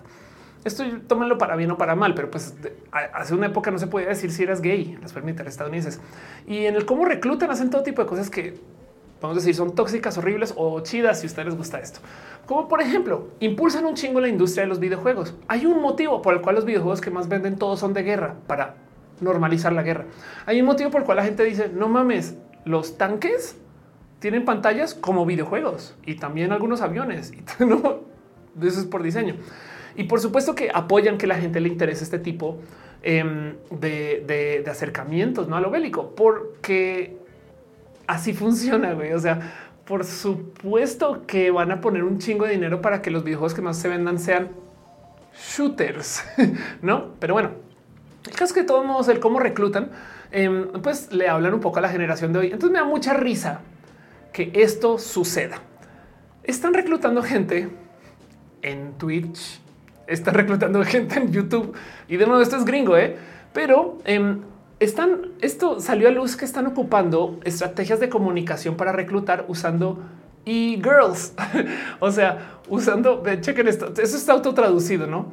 Comandos en cosplay están colocando trampas de sed nacionalistas para movilizar a los simps. Entonces están poniendo a morras que despiertan a gente que vaya a simpiarles y luego esos simps le dicen únete a las fuerzas militares simp. Dice, perdón, güey, ¿qué está pasando, güey? Y en esencia es ah, uso de, herramientas buenas de la comunicación. Por eso me interesa, ¿no? Porque es un poco, o sea, como comunicador es un poco de, no mames, güey, claro, por supuesto que si tú necesitas gente eh, que, se dé de alta las fuerzas militares, que tenga un modo de pensar específico de seguir, claro que quieres Sims. ¿Y cómo atraes a los Sims? Ponles a una e-girl cosplayer que le guste las fuerzas militares, ¿no? Dice Psicoterre, Dios, señor Estados Unidos, usted es diabólico. Exacto, exacto. Em, entonces, ahí se los dejo, es una noticia. Eh, dice la rama la como superiores que regalan Nicolás Maduro los niños con su cara. Escándala. Sí, total, total. Ahí se los dejo. Me da mucha risa toda esta noticia. En general la voy a leer en inglés porque cuando leí el título fue de qué es esto. Cosplay commandos are posting nationalist thirst traps to mobilize the Sims. But why? No? y entonces pueden ir y ver esos contenidos si les interesa, no como de eh, que publican y no eh, este, eh, ese tipo de cosas, como que son TikTokers, este son twitcheras, no es como que están, están poniendo estas, estas personas, porque no siempre son morras en las fuerzas militares que seguramente también están ahí, pero les están dando rienda suelta para que sean gente que genera contenidos pero que también a la par un buen mensaje a las fuerzas militares estadounidenses. Y si es un poco de wow, en fin, y se los dejo. Un abrazo. Y ese primo juez están cazando Sims, güey. Sí, total, güey. Yo no sé a dónde vaya a acabar eso, pero ahí se los dejo. Un abrazo, una cosa que sucedió esta semana y que parece lo más de interesante. Dice eh, me solo se me transforma en Capitán América. Si no, no quiero. Quiero que dices, pero últimamente ha habido un boom en influencers de las fuerzas. Eso es exactamente lo que estoy diciendo. Claro que sí. Por su pollo.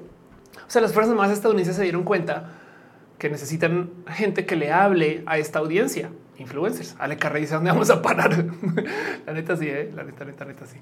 Pero bueno, en fin, este, eso, eso, eh, em, sucedió. Luego otra cosa que quiero compartir con ustedes, una locura de esas de también de la comunicación. Em, algo que pasó en redes y no sé si vieron que está tuiteando de esto.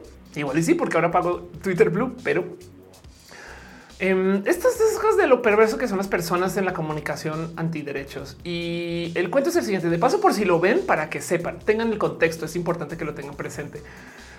Capaz si alguien, una terfa, les va a decir esto. que no es una terfa? Una morra que se opone a la gente trans de modos muy violentos. Em, resulta que una cuenta totalmente parodia, pero total, absoluta, completa y totalmente parodia. Tan parodia que se llama la Alianza Transcult, la, Alianza este, eh, eh, eh, de, digamos, la Alianza de la Paz Transcultural. Y dice parodia, sátira, güey. O sea, dice esto fue fundado por gente trans. Es algo que existe en 2023 y es una mentira, parodia, broma, broma, broma, broma. ¿Qué dice aquí? Broma, parodia. Bueno, el caso es que hay una canción de Rita Franklin que se llama La Mujer Natural.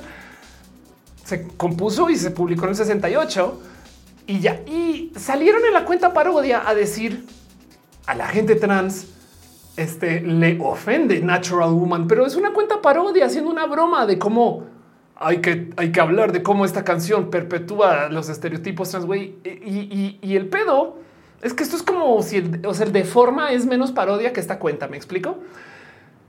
Y los medios ahí fueron, güey. Allá en chingas de los medios arrancaron. Los transos están diciendo que la canción de Rita Franklin ofende a la gente LGBT, güey. Oh no, saben? Y, se agarraron de, pero hasta ponen el tweet, güey, donde se ve claramente que no, que de dónde viene. Está bien, pinches loco, güey. Como que está claro que eh, eh, em, ni siquiera. Y luego yo veía a la gente de la cuenta, porque yo les doy follow. Yo a la gente de la cuenta decir, oigan, arroba periódico que publicó esa nota. No nos quieren contactar para que demos una opinión. Es mi tweet el que están usando. güey. No, no quisieron contactar. güey. O sea, es de les valió gorro, se agarraron de algo y lo están usando para sembrar un chingo de hate y sí, un poco de güey, esto está la chingada, güey, está cabrón. Entonces, por supuesto que hay mucha gente que está entre comillas tratando de deshacer el, el, el, mierdero, no? Stacy K, quien es una comediante bien cool, denle follow por si no la conocen. Dice, güey, dejen de decir mentiras, güey. Nadie dijo esto. Todo esto es una broma. Dejen de sembrar transodio con las mismas palabras trans. Más que perverso que es eso, no? Y ahí se los dejo. Entonces, una cosa también que pasó esta semana, que los medios están de la chingada, güey, pero más eh, estos medios sobre todo. O sea, hay medios chidos, yo sé, me queda claro, pero pues me entienden. Entonces les comparto, ¿no? Que esto también pasó. Y si es un poco de, güey, güey, qué pedo. ¿Cómo se pueden salir tan rápido las cosas de contexto? No más, este... Eh, eh, justo es que no sé si decir si esto es un pedo que no quisieron validar ni verificar. Yo creo que esto fue con dolo, güey, o no me cabe otra o sea, no, me cabe otra explicación que la gente del New York Post no se tomó el tiempo de entender quién chingados publicó esto, saben? Pero bueno, dice la gente que no lee toda la información, pues sí, también puede ser que así de así de descuidades son. qué fuerte, güey. Dice eh, hay parte más incentivo animal, así que las chicas quieren irme armada, así que la estrategia no es para nada mala. Este, eh, pues sí, la verdad es que eh, si, si está en tu corazón ser una persona odiante, pues reunirte con gente odiante sucede. Eh, Ale Carre dice dónde vas a parar. Eh, Juan dice suena bien bizarra esa noticia. Em, este dice eh, Ale Carre, ¿eso qué es peor? ¿Que creen que es cierto? O que medios serios de información lo tomen como cierto, no? Sí, claro, sí, total. Em, Juan dice los medios tradicionales súper serios que no revisan sus fuentes. Güey, está cabrón. Güey, es que yo, yo estoy más dispuesta a creer que esto tiene dolo a que sea que no revisan. Sabes como que me hace más sentido. Es como esto ya es irracional, pues. Pero bueno, eso sucedió. Una noticia más. ¿Cómo se sienten con eso? Em, y ya. y luego la última cosa que tengo para ustedes, por si no lo vieron, em, esto me dio mucha risa también a la pregunta de si aquí en México hacemos retos de TikTok con K-Poppers, ¿será que en Corea usan retos de TikTok con rolas mexicanas y resulta que sí, güey. Esto se viralizó esta semana. Hay un chingo de videos ejemplos, pero resulta que eh, en el TikTok de Corea del Sur eh, los videos tendencia traen canciones de Jenny Rivera, güey. Ay, perdón. hasta yo me quedé un poco sorda con eso, pero está muy cagado esto, güey.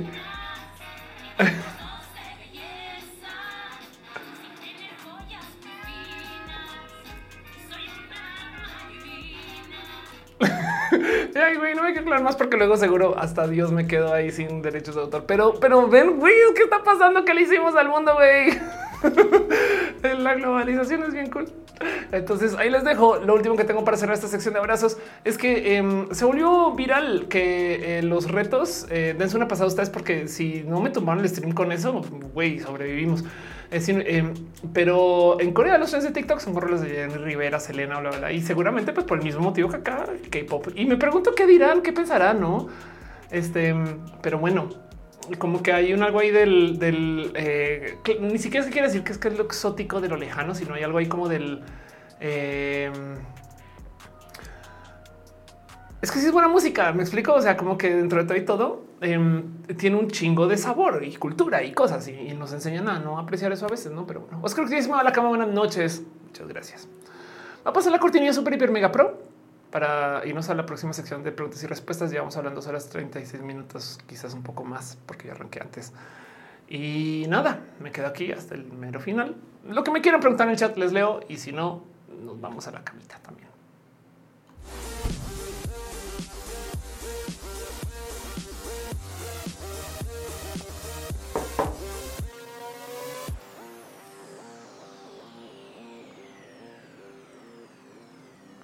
Oigan, estoy muy feliz que no se murió el stream.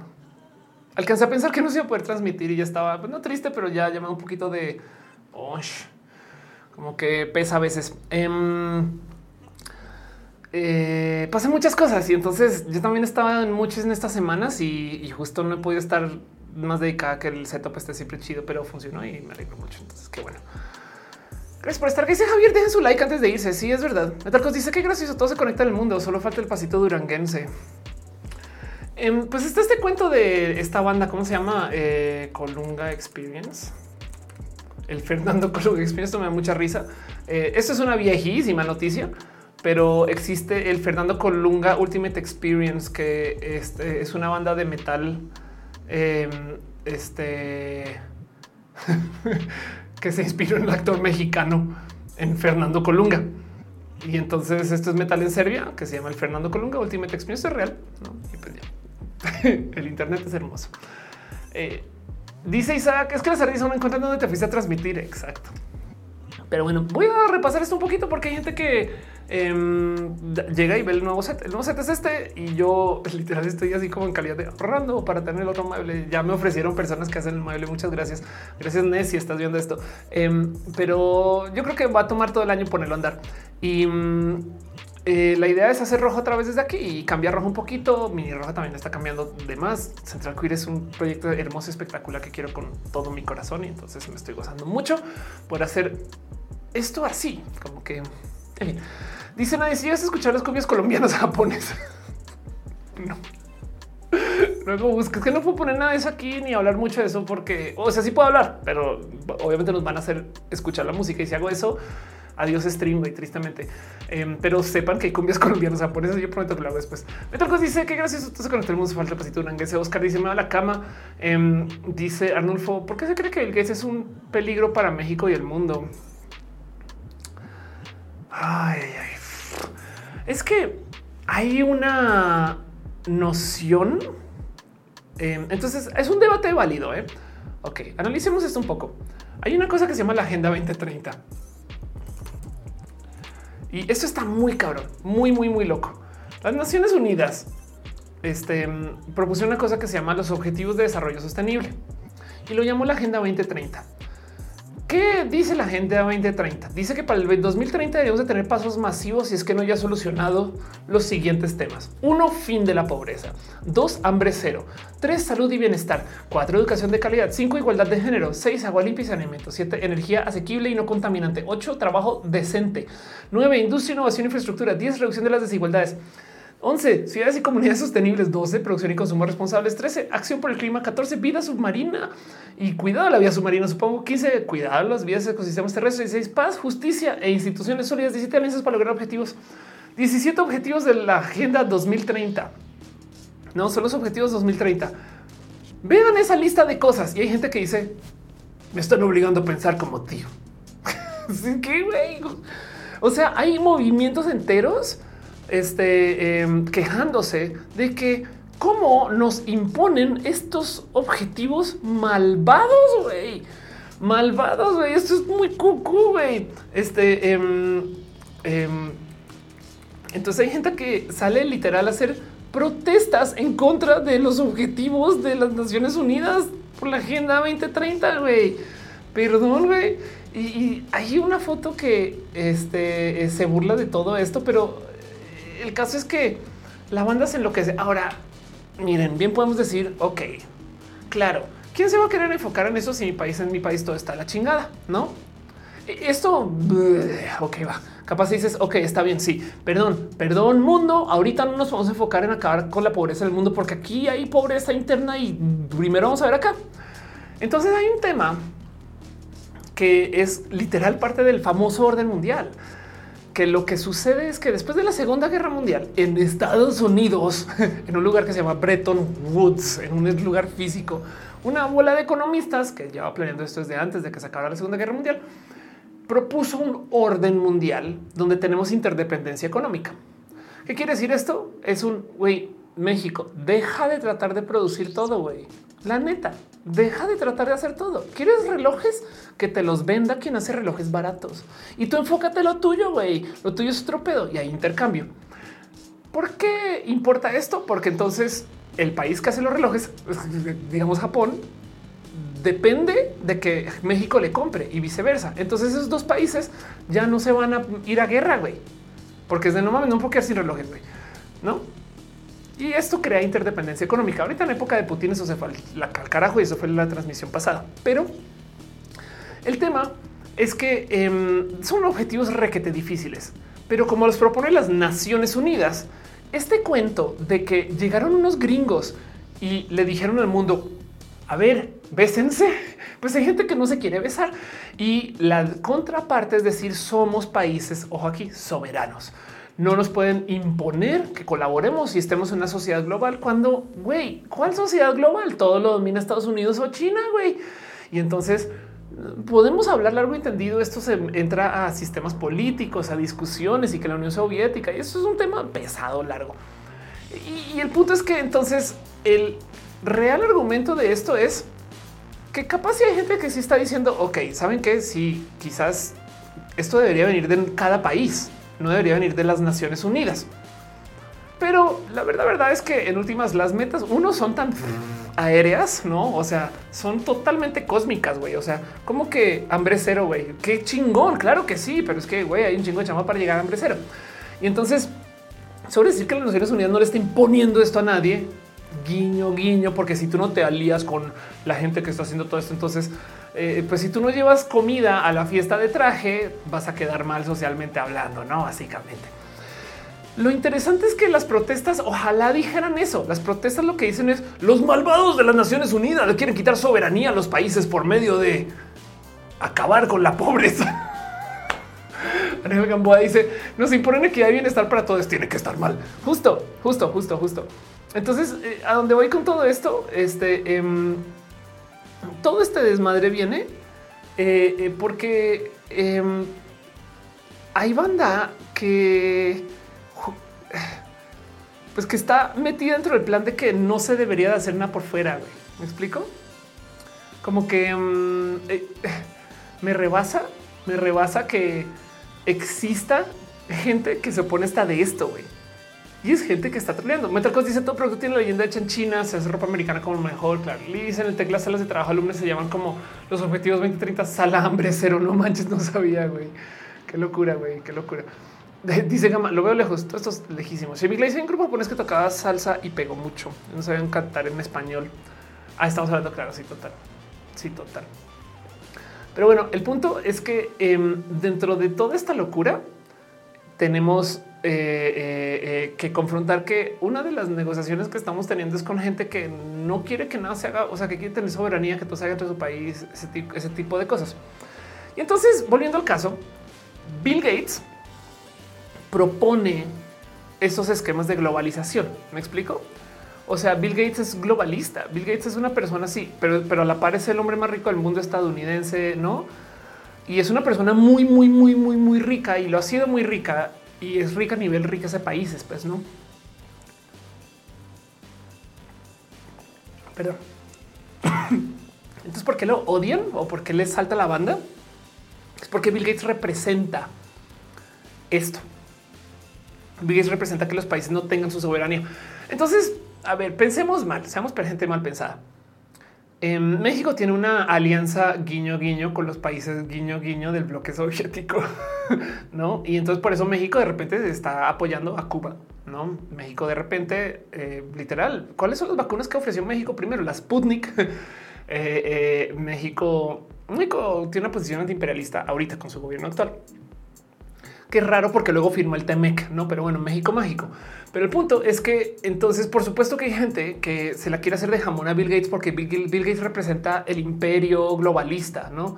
Es que es un pedo muy como de sí, cómo nos va a decir Estados Unidos que nos independicemos y que trabajamos en una comunidad global. Si Estados Unidos no le entra a la comunidad global, pero resulta que un poco sí, pero, pero es que como es tan hegemónico Estados Unidos, entonces también Estados Unidos dictamina. O sea, las Naciones Unidas, su oficina es en Nueva York, no?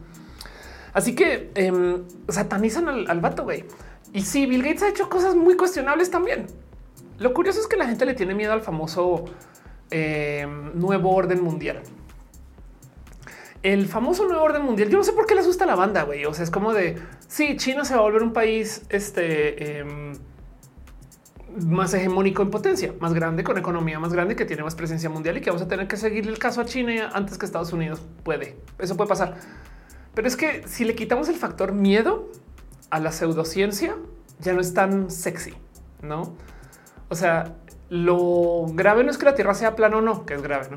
Lo grave es que yo sé algo que tú no. ¿Sabías que la Tierra en secreto es plana? Ese es el pedo. Em, entonces hay una dinámica de poder ahí, ¿no? Lo mismo, eh, eh, el nuevo orden mundial. Tengo un video también un rojo largo el tema. El nuevo orden mundial sin miedo es geopolítica y ya. Y se observa y se analiza y se discute en el noticiero todos los días. Entonces, hay algo ahí de cómo la banda tiene. Además, ¿qué vamos a hacer, güey? Es, que eh, es un si de repente China se vuelve el nuevo líder mundial económica y hegemónicamente hablando y dictamina, no, este, ¿qué vas a hacer, güey? en fin, em, y entonces el punto es que dentro de toda esta desmadre, Bill Gates representa este mundo global que tiene vacunas que según estas personas dicen que son globales, pero realmente son hechas en Estados Unidos. Y siempre, siempre, sin falla, usan toda esta energía como para hablar acerca de cómo se va a perder el libre albedrío, porque así es como se asusta la banda. O sea, de nuevo, esto también es moralino y viene de la iglesia, no es como te van a quitar tus armas, te van a quitar tu capacidad de decisión, van a decidir por ti vas a perder tu libre albedrío, te vuelves un bot, no? En fin, em, entonces a lo que iba con todo eso es que sí hay muchas cosas que nos podemos platicar acerca de Bill Gates, sus estrategias de inversión, lo que hace, lo que ha hecho, lo que no ha hecho, muchas cosas, no su divorcio. Podemos hablar de eso también si quieren, pero la realidad del cuento también aquí es que hay como un esfuerzo ahí totalmente político em, que funge, depende de dónde venga, en contra de la globalización y que funge en contra de eh, eh, bien que puedo decir que es pro militar, porque si, si actuamos en contra de la globalización, entonces está hablando de que cada país tiene que tener su propia independencia y si tiene su propia independencia, entonces sí se pueden dar la madre entre países porque nadie depende de nadie, no? Pero bueno, el caso es que eh, es raro que además se vayan solo contra Bill Gates. Me explico porque em, bueno, y George Soros también, no? Que según Soros es el ideólogo detrás de la banda LGBT, que ya quisiera que me diera dinero George, George Soros. pero no sé, como que mm, hay un chingo de billonarios que, o sea, los Walton, los de Walmart, yo los veo más culpables de este mierdero. Este, los hermanos Koch, este o Koch, este que eran grandes petroleros, los veo más culpables de esto que Bill Gates, pero em, el güey es el que es mediático, no? Y se puso de pechito porque hizo un, una TED donde habla acerca de que viene una pandemia porque se sabía, güey, se sabía y en vez de decir no mames, viene una pandemia y hasta Bill Gates nos avisó, es de Bill Gates nos avisó porque él sabía, güey. Y no hizo nada. Y es de no mames, güey. Está bien, güey. Pero bueno, el caso. Em, en fin, dice este Antar en la casa tuve el contenido de los ya quisiera el contenido de los vende más, porque a la gente le gusta eh, las teorías conspiranoicas porque, porque es pensamiento mágico y el pensamiento mágico es infinito, es una historia, siempre tienes la razón. Este y siempre asustas a la banda. Entonces tú mandas ahí. Es que eh, lo que más me salta de las teorías conspiranoicas es que están hechas para despertar la emoción del miedo, porque si te asusta, lo vas a compartir y lo vas a cuidar. No es algo psicológico. O sea, eh, eh, si observáramos con curiosidad las cosas que se hablan en las teorías conspiranoicas, no nos asustarían, pero siempre es como de y te quieren controlar. Saben? Y es de ahí, güey.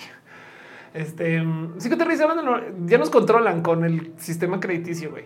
Juan dice: Creo que la mentalidad libre mercado, la meritocracia, el esfuerzo personal, los países como Estados Unidos deben mantener a los pobres. Esto es de la gente, esto es de la gente en contra de la agenda. Entra en la mentalidad del libre mercado. Ah, sí, claro, sí, total. Sí, es un debate político. Eso sí, lo, claro. Dice 50 mil México jugando dos bandas como siempre.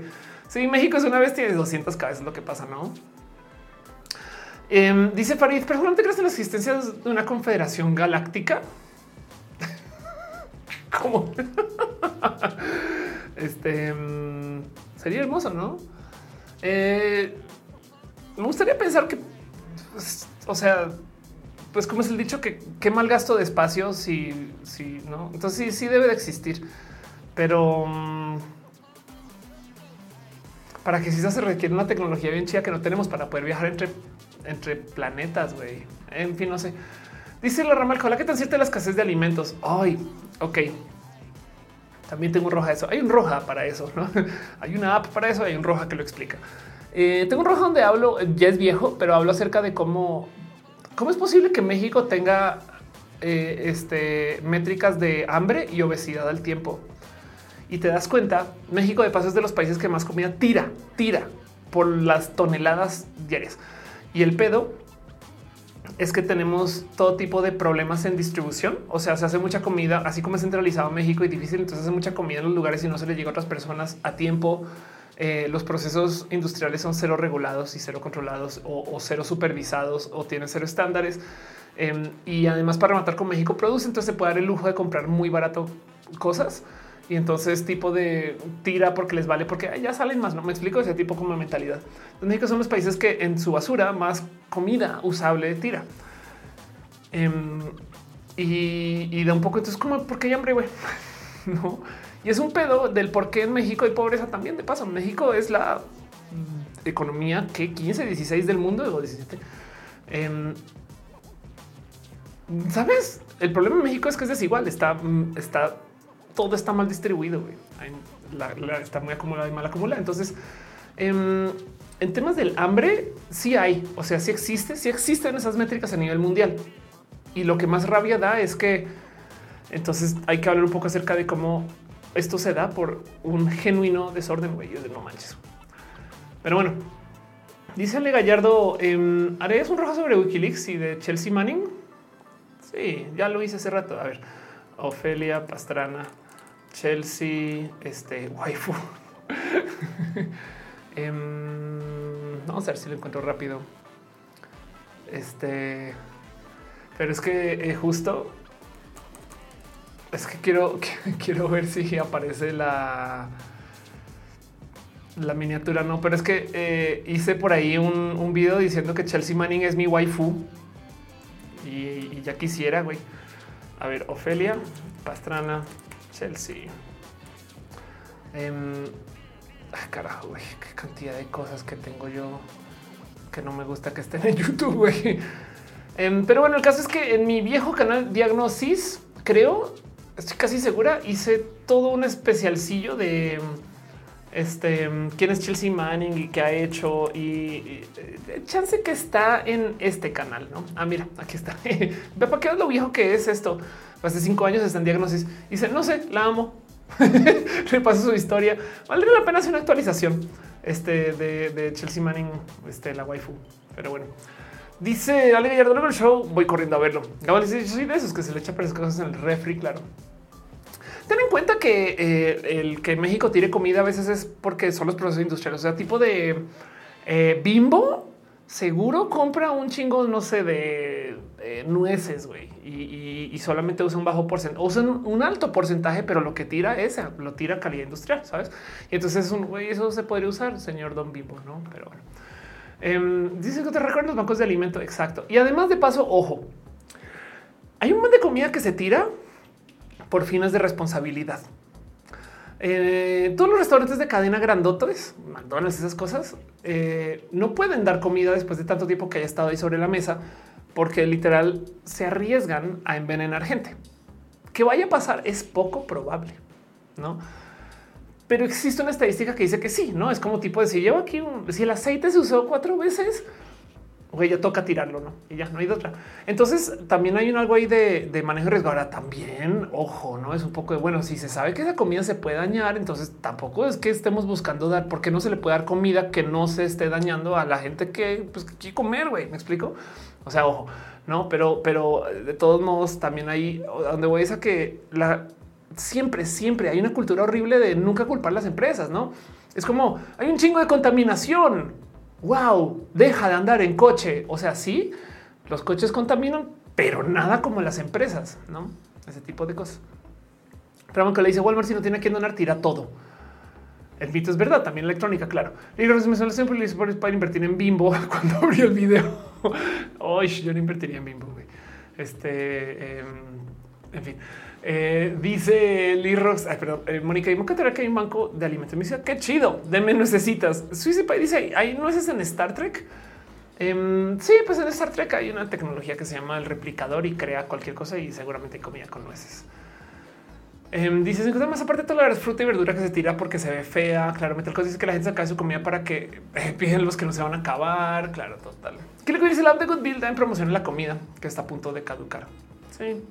Exacto. Este, a ver, México, eh, comida, tira toneladas. A ver, a ver si encuentro la cifra rápido. Pero, o sea, ve esto. no sé si esta es la cifra que quiero mostrar, pero se desperdicia el 35 de los alimentos que se producen. Está muy, muy loco eso, güey.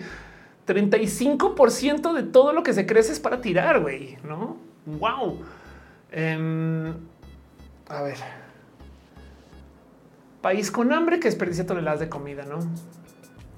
Entonces, pues sí, volviendo al tema de que eh, es, cierto que no hay, no, sí, sí, el hambre es real, ¿no? Este, eh, las estadísticas existen y la ironía es que hay una solución de, cómo eso se puede organizar mejor, pero, pero es difícil, es, es bien difícil en general, porque es que, a ver, es que no piensen ustedes en su refri, piensen ustedes en este, comida para animales, piensen ustedes en procesos industriales, o sea, miren las cáscaras, las cáscaras de, plantas y, o, frutas, ¿no? En fin, eh, esto es un tema grande, ¿no? O sea, esto viene desde la empresa, pues, ¿no?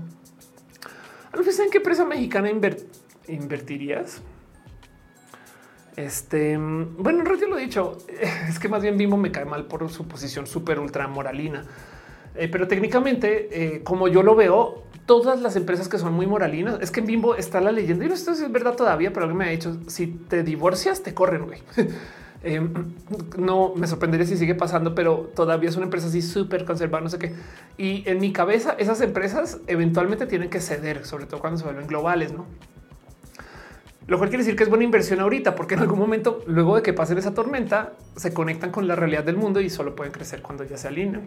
Entonces, eh, técnicamente lo que estás es apostando contra que si Bimbo deja de ser una empresa moralina. Ojo que estoy dando un consejo de inversión horrible, güey.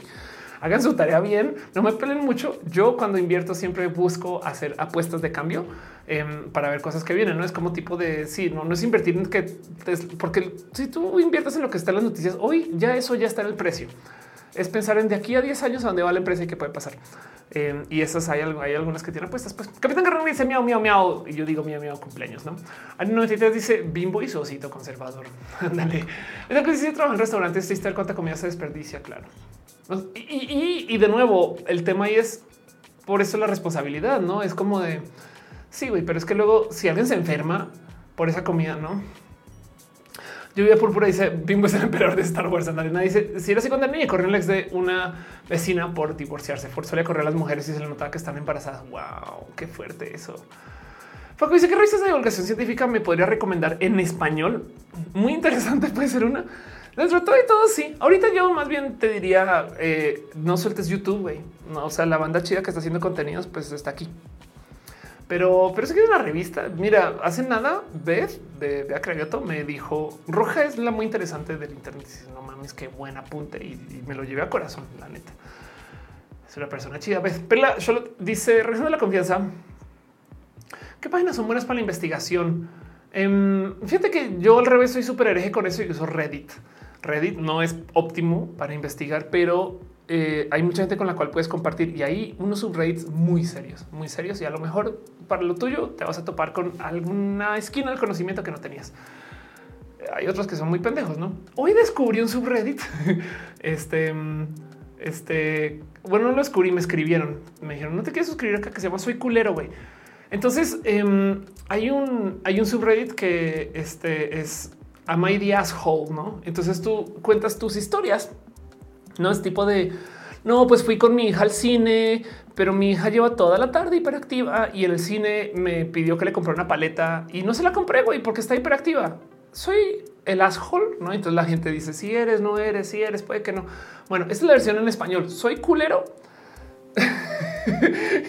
me da mucha risa porque lo más interesante de todo esto es que puedes, o sea, hay flare donde ya se decidió, no? Entonces vamos a organizarlo por el top de este, eh, la semana, no? Eh, preguntas que le están haciendo. Soy culera. Soy culera por usar mis ahorros para operarme los senos en vez de ayudar a mi hermana.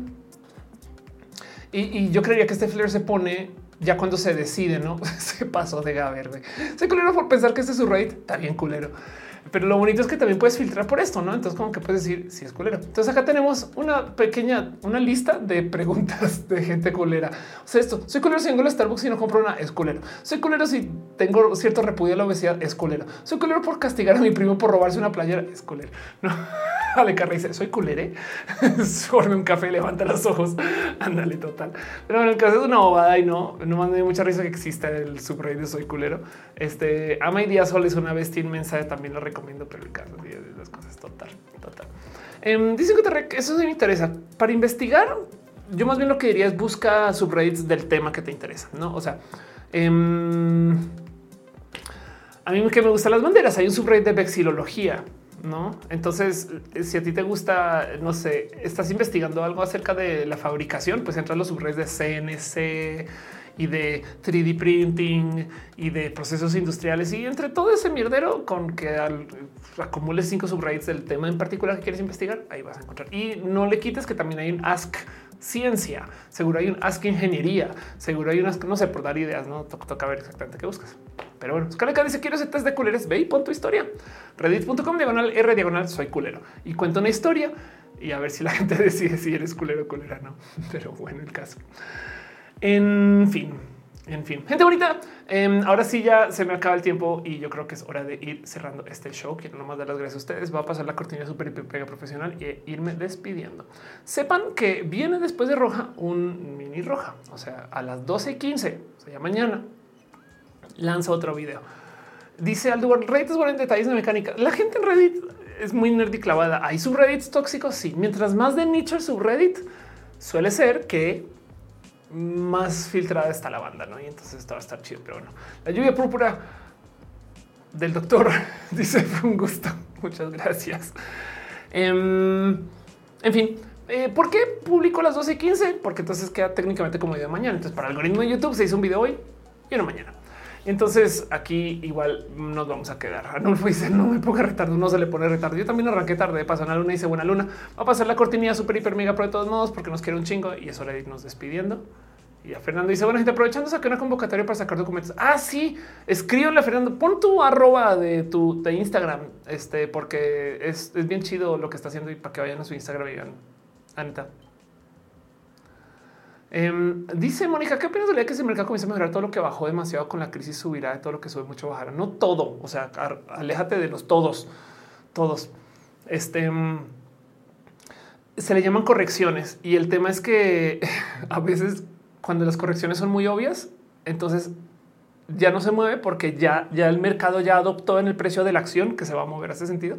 O sea, tipo de em, si en enero se sabía que iba a subir, hoy, bueno, es enero, no, perdón, si en diciembre se sabía que iba a subir, hoy a finales de enero, entrando a febrero, güey, ya el precio de la acción ya tiene, o sea, ya, ya, ya, ya, ya, ya se decidió, ya la gente compró y vendió sobre eso, ¿no?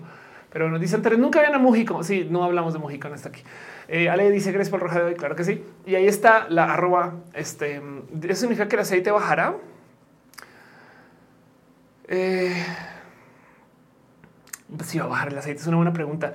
Eh, lo de la guerra en Ucrania tiene un tema con lo petrolero andando. México tiene un tema también con lo petrolero andando. Todas son cosas que se van a tener que encontrar solución los próximos tres o cuatro años. Si a menos que pase otro evento mundial que genere incertidumbre en los mercados del petróleo, entonces es muy posible que los precios también bajen. Pero bueno, no más porque va a, haber menos incertidumbre. ¿no? Eh, Carlos pregunta qué se hace después de que te rechazó una visa americana. Eh, yo el día que me vine a vivir a México, eh, o sea que decidí quedarme acá fue cuando me aprobaron mi green card en Estados Unidos y decidí sobre frío quedarme acá y aquí hay mucho por hacer. Em, no creo que puedes, no se puedes volver a aplicar. Lo que sí te puedo decir es un em, Brasil, Europa, otro estado, meditar y dar vueltas y, ver cómo conseguir lo que estás buscando ya quizás acá. Utiliza, hablando de desperdicio, no olviden que la estética alimentaria solo sirve para generar desigualdad. Wow, qué locura.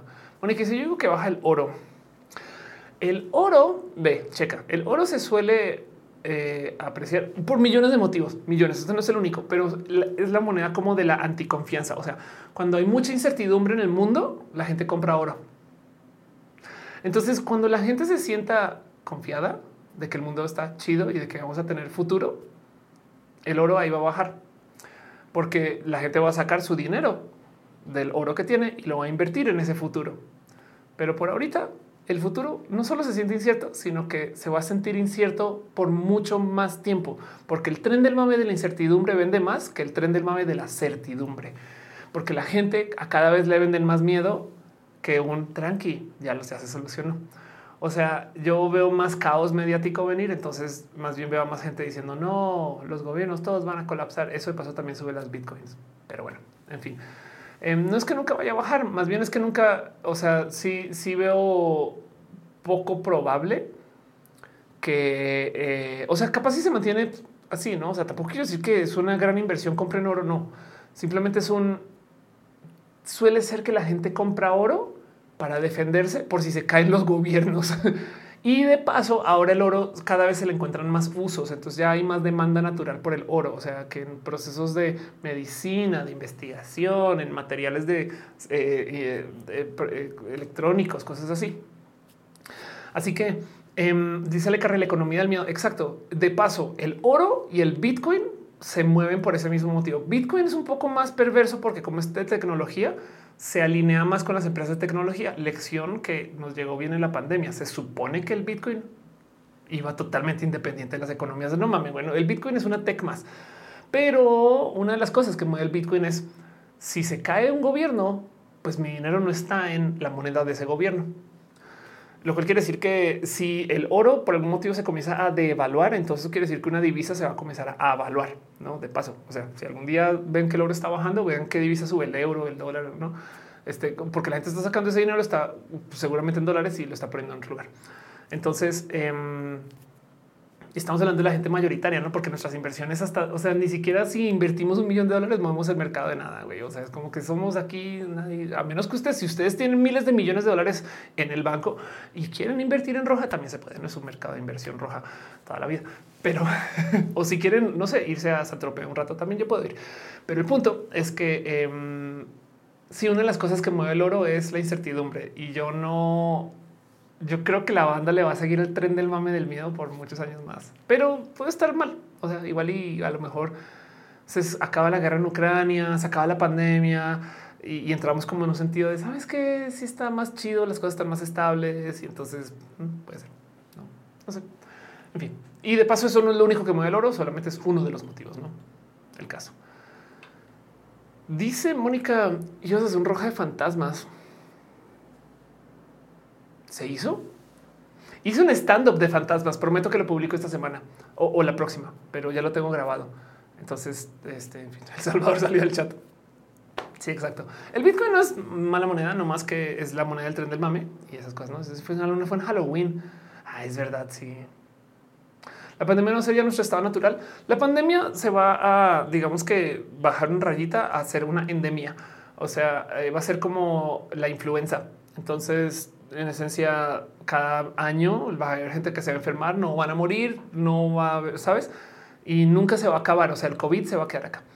Em, no más que va a ser como la influenza, a ver quién no se vacunó, quién sí, a ver quién dice es que yo me vacuné por COVID y me dio, igual que decían de la influenza. Em, y eso, pues básicamente lo que quiere decir es endémico. O sea que en esencia, eh, eh, si es endémico, perdón, ya alguien corríjame, eh, pero es cuando ya hay casos suficientes que se va a poder tratar y no, y va una cosa de la vida que siempre va a estar ahí. No, pero bueno,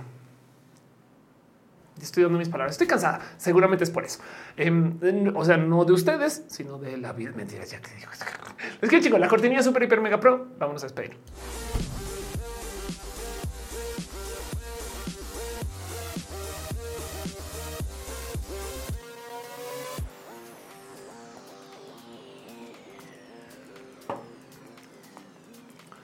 Me da risa porque todavía en mis archivos por ahí tengo una cortinilla amateur y la guardé con el archivo cortinilla amateur.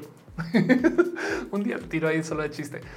En fin, Mónica, se explicas todo es muy simple. Qué chido. Em, me debo más rojas de economía, entonces tomo nota de eso. Eh, nomás quiero darme una pequeña pasadita este, por los abracillos este, eh, financieros múltiples, varios y demás. Gracias por su cariño y su amor.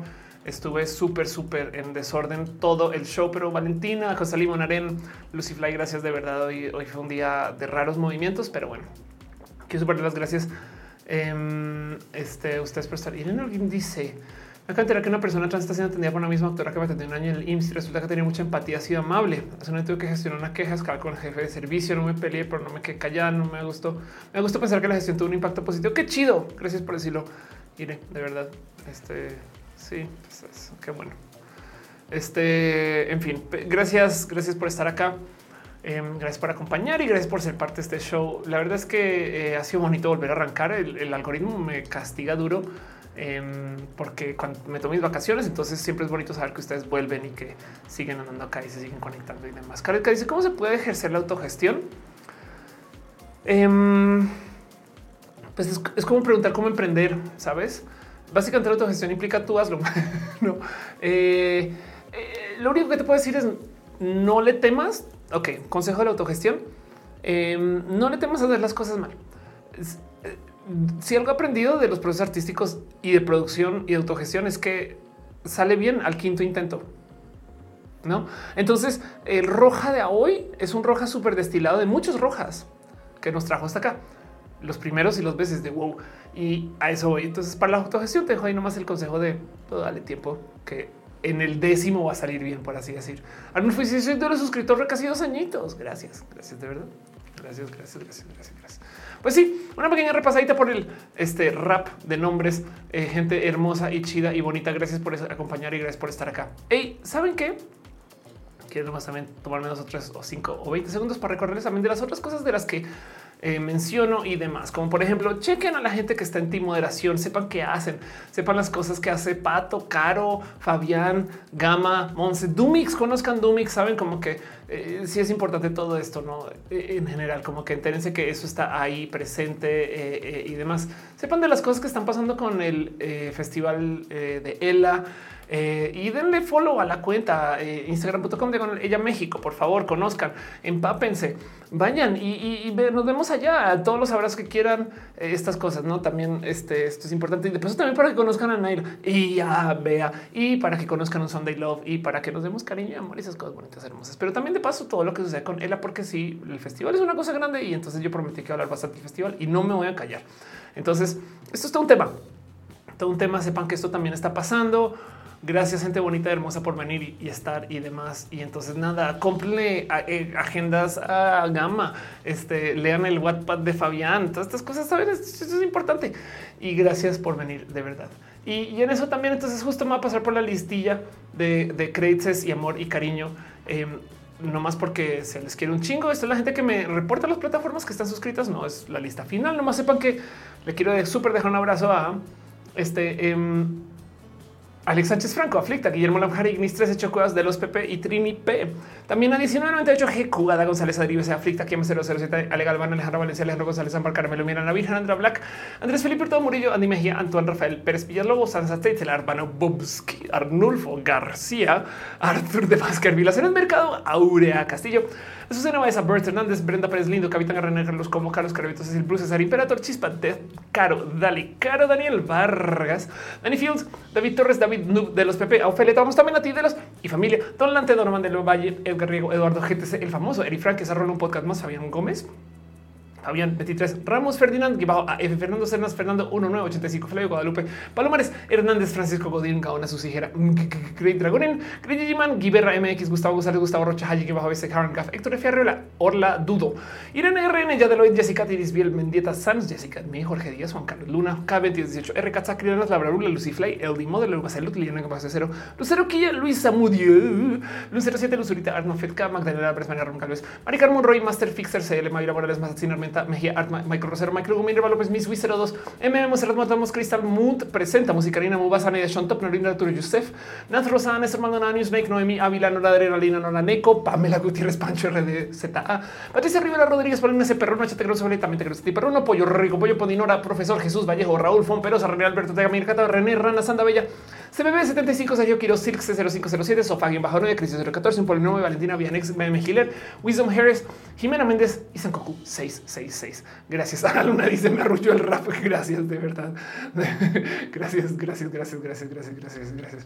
Pero bueno, en fin, eso es el rapsillo de nombres. Eh, si ustedes no leí su nombre de paso, me dan una pasadita también. Gracias por pasar y conectarse en general. Ah, de paso, pues me da una lista. Las plataformas me dan listas, pero son súper incompletas. Pero de todos modos no le quita que le quiero super dar las gracias a Arnulfo Fernando Hígado, de Pato Karen Flores, Mari García, Scarlett Cap, gracias de verdad por estar acá. Nora Gómez Rosa, eh, este, eh, a, a Bushi, a Lesidra, Luna, Duerte Vivir, 93, Aten, Aba Semafor, Arex, Majo Medina, Capitán Garra Negra, feliz cumpleaños de ayer. Commander Ruth, Deadman Retro, Discord, yo bajo for, yo bajo streamers, Discord, streamer community. ¿Qué está pasando ahí? Deathplant, Doctor bajo Elisa Sandía, Guejera, Nao 8814, Catás, Killer Queen 01, La Lluvia Púrpura del Doctor, Luis Jaborrando, María 999, Vaya, guion bajo 117. Notabot 9, 8, 6, 5 y 11. Fondinora Saint Jerry Sara de Noche, Scalet Signos Spectre, Suicide Pi 616, Turrini, X de Ace, ZMX80. Y un abrazo de paso. Qué chido verte por aquí. Em, en general, Fernando dice saludos también. Aaron dice saludos. Arnulfo Grel dice Blanco dice abrazos, abrazos también. Si no le hizo un nombre, déjenmelo saber, pero sepan que les tengo mi corazón. Eh, diría, eh, dice Ale Carrejí, eh, me asusta, pero me gusta la rama del koala. También un abrazo. Perla Sholot, Chicks, Facu, Metal Cost Libre W, Chedrin 23, Arnulfo García. Aren 93, Malcost, la lluvia púrpura, Carlos Mazariego, Ana Luna, en fin, gracias de verdad. 5HR, nos vemos todos. Arnulfo dice que es el beatbox. Irina, si estás por ahí, besitos. Eh, Vea si estás por ahí. Besitos, muchos, todos máximos. Eh, eh, este, ¿quién más se conecta también? Selenático, Selenático todavía roja después de tanto tiempo. Pero es mi lista mental de gente que no sale siempre en la lista, pero que están ahí en la lista. Saben, Majojota también, Axel Medina, gracias. Em, en fin, gracias mil. Adri Paniagua. Federico dice, ya nos vamos, claro que sí. Va a pasar lo siguiente. Entonces nos vemos a las 12 y 15. Yo llego ahora al chat con ustedes. Voy a estar en el chat y también en vivo, porque entonces este Ale Carrey dice: No sé, mencionaste, se me trabó, pero aquí estoy. Besitos, piñas para ustedes. Gracias por ser parte de este show hermoso, espectacular, chido y lleno de tanto corazoncito, porque ustedes tienen el corazoncito. Entonces nos vemos la próxima semana. Cualquier cosa, lo que quieran, lo hablamos en las redes. Y si van al este Sunday Love, ya nos vemos también. Aunque hay un rojo antes de eso. en fin, bye. Adiós, bye, bye.